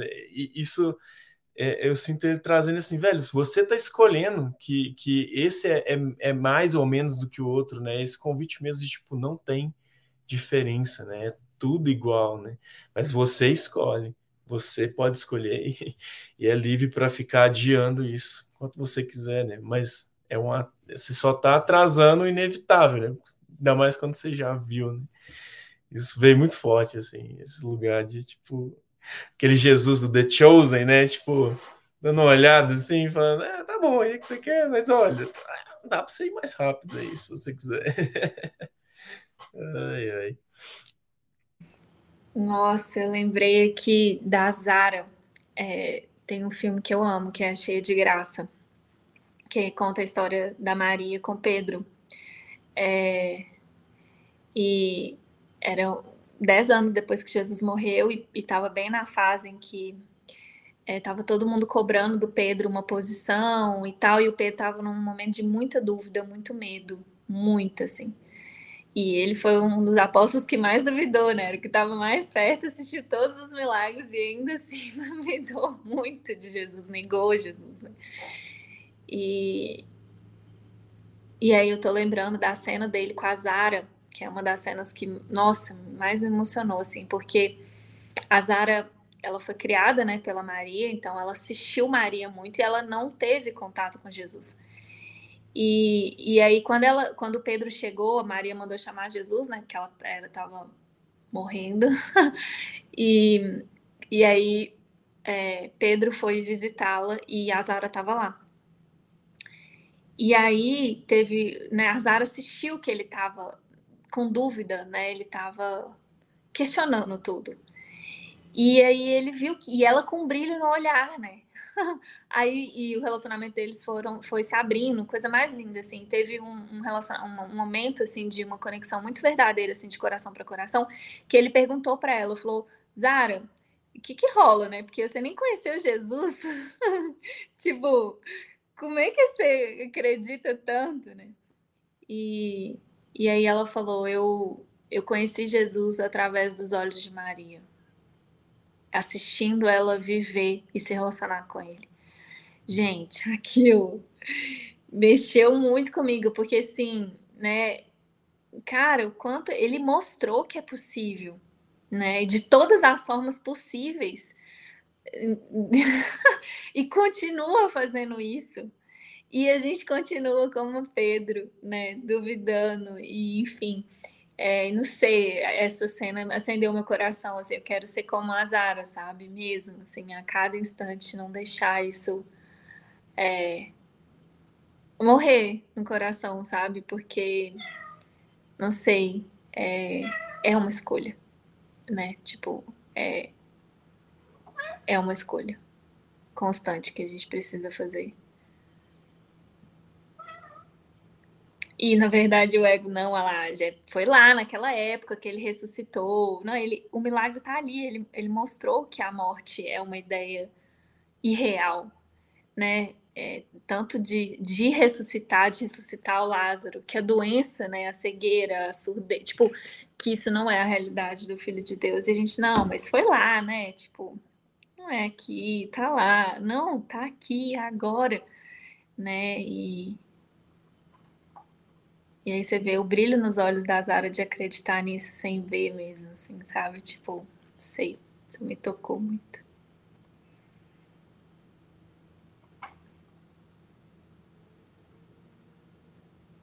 E o quanto todas as vezes que a gente acredita, a gente vê. A gente acredita, é o que ele fala, né? Me procure com, de todo o coração e me acharás.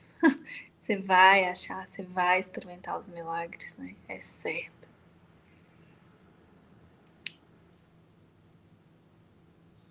Indiscriminadamente.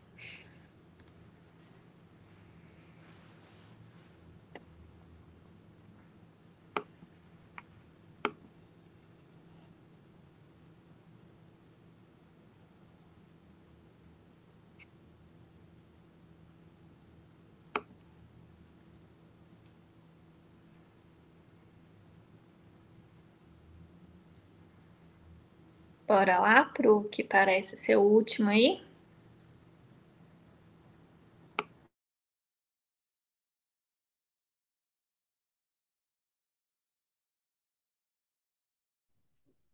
Vamos lá. O milagre compara o que tu tens feito com a criação, aceitando como verdadeiro o que está de acordo com ela e rejeitando como falso o que está em desacordo.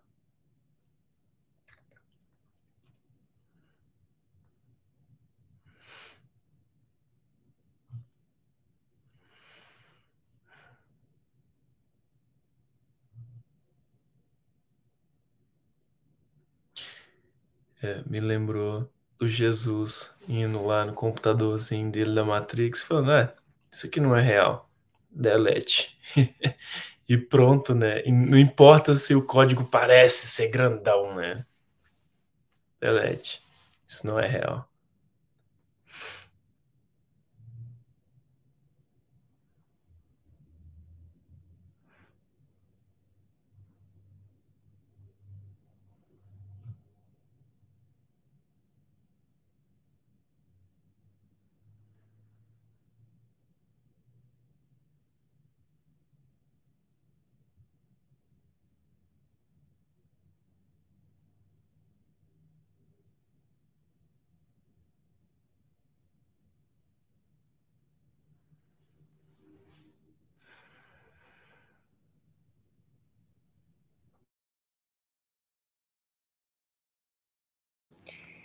Simples assim, gente. É... a descrição mais exata, né, do que, que é um milagre mesmo, assim.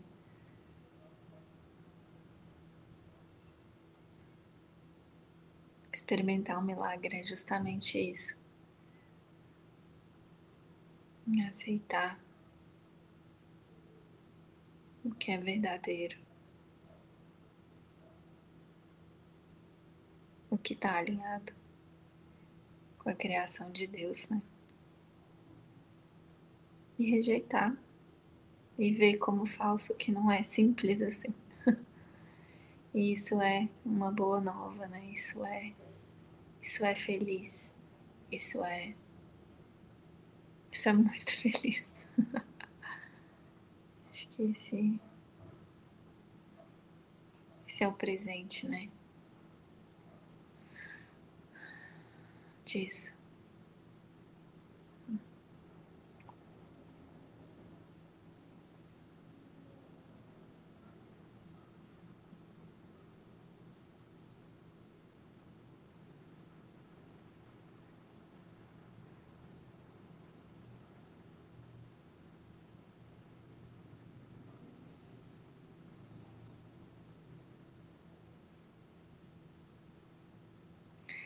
E é um estado tão tão lindo mesmo de consciência, porque você passa a a realmente querer isso, né? De tipo, olha, não quero o que eu tenho feito, né? Não quero fazer do meu jeito, eu não quero trocar isso que eu acho que eu sei pela vontade de Deus, né? Eu quero. Eu realmente quero experimentar a vontade de Deus. E aí você passa a viver em milagres assim, né? De naturalmente rejeitar o que é falso. De falar, não, obrigada. Né? Não é uma rejeição com sacrifício, com privação, com julgamento. Não, é uma rejeição, é uma rejeição, porque tem que ter um não, é não, obrigado. Eu vou ficar com com o que é verdadeiro. Eu prefiro milagre. Eu quero milagres aqui, sabe? É, aí é, e vem desse lugar natural e feliz, sabe?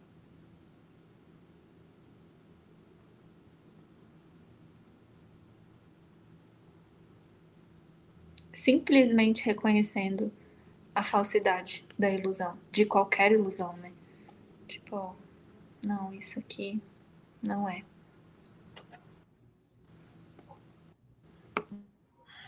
Nossa, é exatamente isso. E nesse lugar, né, é, é um lugar que é simples assim. Não tem vitória, não tem derrota, não tem essa ideia de yes, olha, na... não. Ah. Perde completamente o investimento. É assim, é, é milagroso mesmo. É, é esse lugar, assim, é essa certeza, é, é a certeza é tanta que é, você na verdade, acho que vem, vem para mim é, é um reconhecimento da verdade, porque não é uma descoberta. A descoberta é você, uau! Não, você reconhece o que já está aqui, sabe? O que está pronto aqui. Então é um reconhecimento, sabe? Então nesse lugar você não, não Assim, simples assim. Não tem esforço, não tem dúvida. É simplesmente não.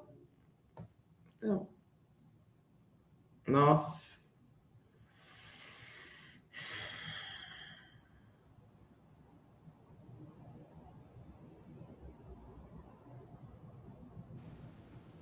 Nossa, nossa levantou uma coisa aqui muito profunda nisso que você trouxe, porque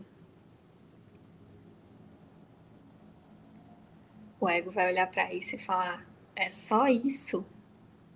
Ai, que tédio, né? Não tem ó, hum, ó, porque é, é estável, né? É um lugar íntegro mesmo, né? Consistente, constante, não é essas loucuras de uau, uau. Não, né? Tem essa. Oh, né? é neutro. Vai pegar isso e falar, não, mas neutro é ruim, né? Como assim, né? Ai, que chato, que tédio, que cai. Nossa, não. então tem, por isso que eu falei que é profundo, porque e mexe com uma coisa muito profunda, porque tem a desconstrução que precisa acontecer disso na nossa mente, né? De não, é feliz, né? É paz, é segurança, é estabilidade, é a mente é quieto, é quieto, é, é, é, um outro jeito, né? um outro estado de consciência mesmo, muito diferente do que a gente está acostumado. A gente está muito acostumado com essa oscilação e a gente se reconhece nesse lugar. É assim, né? É estável, completamente estável. A gente até estranha e fala, né? mas, é firme, é seguro, é quieto, é calmo, é claro, é amoroso, é alegre, é muito alegre.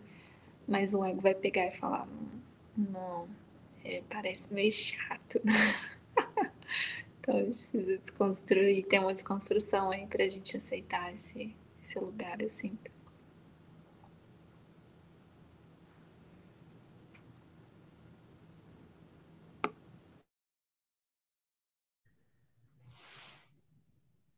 Nossa, esse esse princípio assim tive uns, umas três epifanias de insight aqui que eu falei tipo caraca é, é isso aquilo que o outro princípio falou e juntava com esse com esse. Que que eu que que me veio né? Tipo essa disponibilidade para o milagre né? E é como se se confirmasse isso né? E concluísse tipo é justamente essa minha disponibilidade de entregar tudo ao Espírito Santo, tudo que eu penso, que eu acho, que eu sinto, confiando de que ele vai passar essa peneira da verdade, que é o milagre. E a verdade vai ficar, eu não preciso ficar com medo de que eu vou morrer junto com isso, sei lá, né? Porque fica essa sensação, nossa, se eu entregar, eu vou perder. E vem, o ego usa isso, né? Só que não, ele está justamente concluindo e falando, não, vai passar, o que for real vai continuar, esquenta a cabeça não, o filtro aqui ele é top, mas o que não for vai tirar. E aí vai ficar só o que realmente é, né? E qual é a condição, né, para o milagre? É, eu estou disposto a entregar tudo mesmo, agora, que eu pense e sinto sobre o que quer que seja ali na forma? É claro que isso pode ir aos passos, né? Não é necessariamente uma entrega de tudo, né? A gente é gentil esse caminho paciente. Mas o que eu entregar, eu posso ter certeza e confiança de que ele vai passar essa peneira. O que for verdade vai continuar, então não tem perda nesse lugar.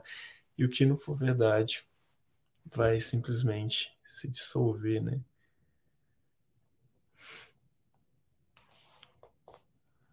Eu amei essa do peneiro, porque é literalmente isso, né? E aí o ponto da aceitação, né? Essa palavra é forte aí nesse princípio, né? Que ele fala, é, milagre compara o que tu tens feito com a criação, aceitando como verdadeiro o que está de acordo com ela e rejeitando como falso que, o que está em desacordo. Então tem esses, esses dois estados, né? Rejeitar o que não é, de não, isso é ilusão, obrigada, e aceitar o que é. Mas o medo que a gente tem dessa peneira, né? Muitas vezes a gente é, segura mesmo para a gente por isso, porque é, é inevitável mesmo, assim, o que não é verdade vai se dissolver, né? E é, essa peneira é segura, não passa nada. Quanto mais comprometido a gente está com o que é verdade, quanto mais claro é o propósito na frente de qualquer coisa que a gente fizer, né? Se a gente realmente é faz o que ele ensina no curso, né? Coloca a meta na frente antes, né? Se a meta for firme para a cura da mente, não passa nada nessa peneira, não. e isso é um bom sinal, porque o, o que fica, né? É, é só o que não é verdade, o que não é verdade é igual sofrimento, né? E o que o que o que, o que passa, o que, que né, o que, o que é filtrado e o que fica é só a criação e a criação é pura alegria, pura paz. É estável, é um lugar é Gente, imagina experimentar esse estado, imagina experimentar esse milagre. É o estado de viver o sonho feliz, né? O conto de fadas mesmo. Não importa a forma, não importa os personagens, não importa o cenário, não importa nada. Tipo, nada é capaz de te tirar desse estado de consciência, né? Porque você tá firme ali com deixando essa Espírito Santo passar essa peneira e ficando só com o que é verdade. E o que é verdade é, é estável, é calmo, é quieto, é, é amoroso. Então imagina experimentar só isso em todos os relacionamentos, em todas as situações. Porque é para isso que a gente está fazendo esse curso, né? À toa que é o último princípio, né? Para fechar mesmo aí, ó, com chave de ouro, porque é para isso, para a gente ficar só com o que é a criação de Deus, né? Sem distorções, sem equívocos, sem sem ilusões. Amém.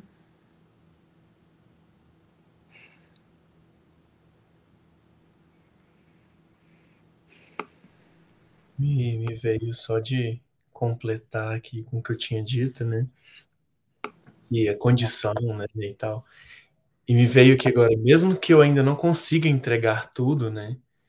Eu entregar o medo de entregar tudo, né? É, eu confiar que ele vai me conduzir, vai me convencer a entregar tudo em algum momento.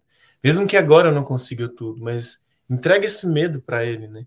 E aí ele vai passando a peneira, passando a peneira. Isso me lembrou muito de um momento em que eu tava tipo assim, é, eu não estava conseguindo experimentar o milagre, mas eu não sabia o que fazer, porque tinha essa resistência, esse medo da entrega mesmo. E eu falei, Jesus, me convence a querer, querer o milagre, né? Tipo, e, e, e aconteceu, porque eu purifiquei isso que estava na frente, né? Esse medo, essa identificação com que eu estava com medo de entregar e ser dissolvido, né? Porque é isso que a gente fica com medo, né? Porque se eu entregar, eu vou morrer. Acabou, né? Ou vai dar muito ruim. E aí é justamente entregar esse medo, porque aí ele faz esse primeiro passo gentil, né? Jesus é maravilhoso. E aí vai deixando a gente cada vez mais próximo de realmente entregar tudo, né? E passar essa peneiraça e de vai ficar só o que é real e o que é a verdade, né? Ele é muito gentil, né? A gente pode confiar muito nesse cara aí, que ele é. Ele é foda. Nossa, é muito importante isso que você trouxe, porque em alguns momentos é tudo que a gente consegue mesmo, assim. É o máximo que a gente consegue ir, que é ser honesto, né? Ser autêntico mesmo, íntegro com o que você está sentindo. É agora, Jesus, eu vou te entregar esse não. Eu tenho um não aqui, não estou sentindo que eu estou pronto ou disponível para o milagre, então eu te entrego isso. e é suficiente mesmo, assim. Então, em alguns momentos, é tudo que a gente precisa fazer mesmo para receber o milagre. Amém. Que lindo. Ai, obrigada, gente. Obrigada.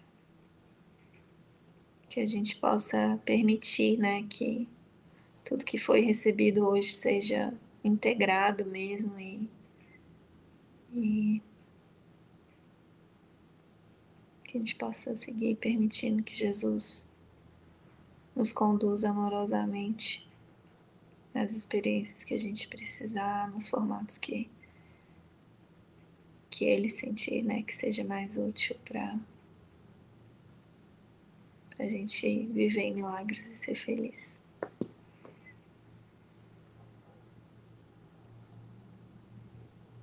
Amém.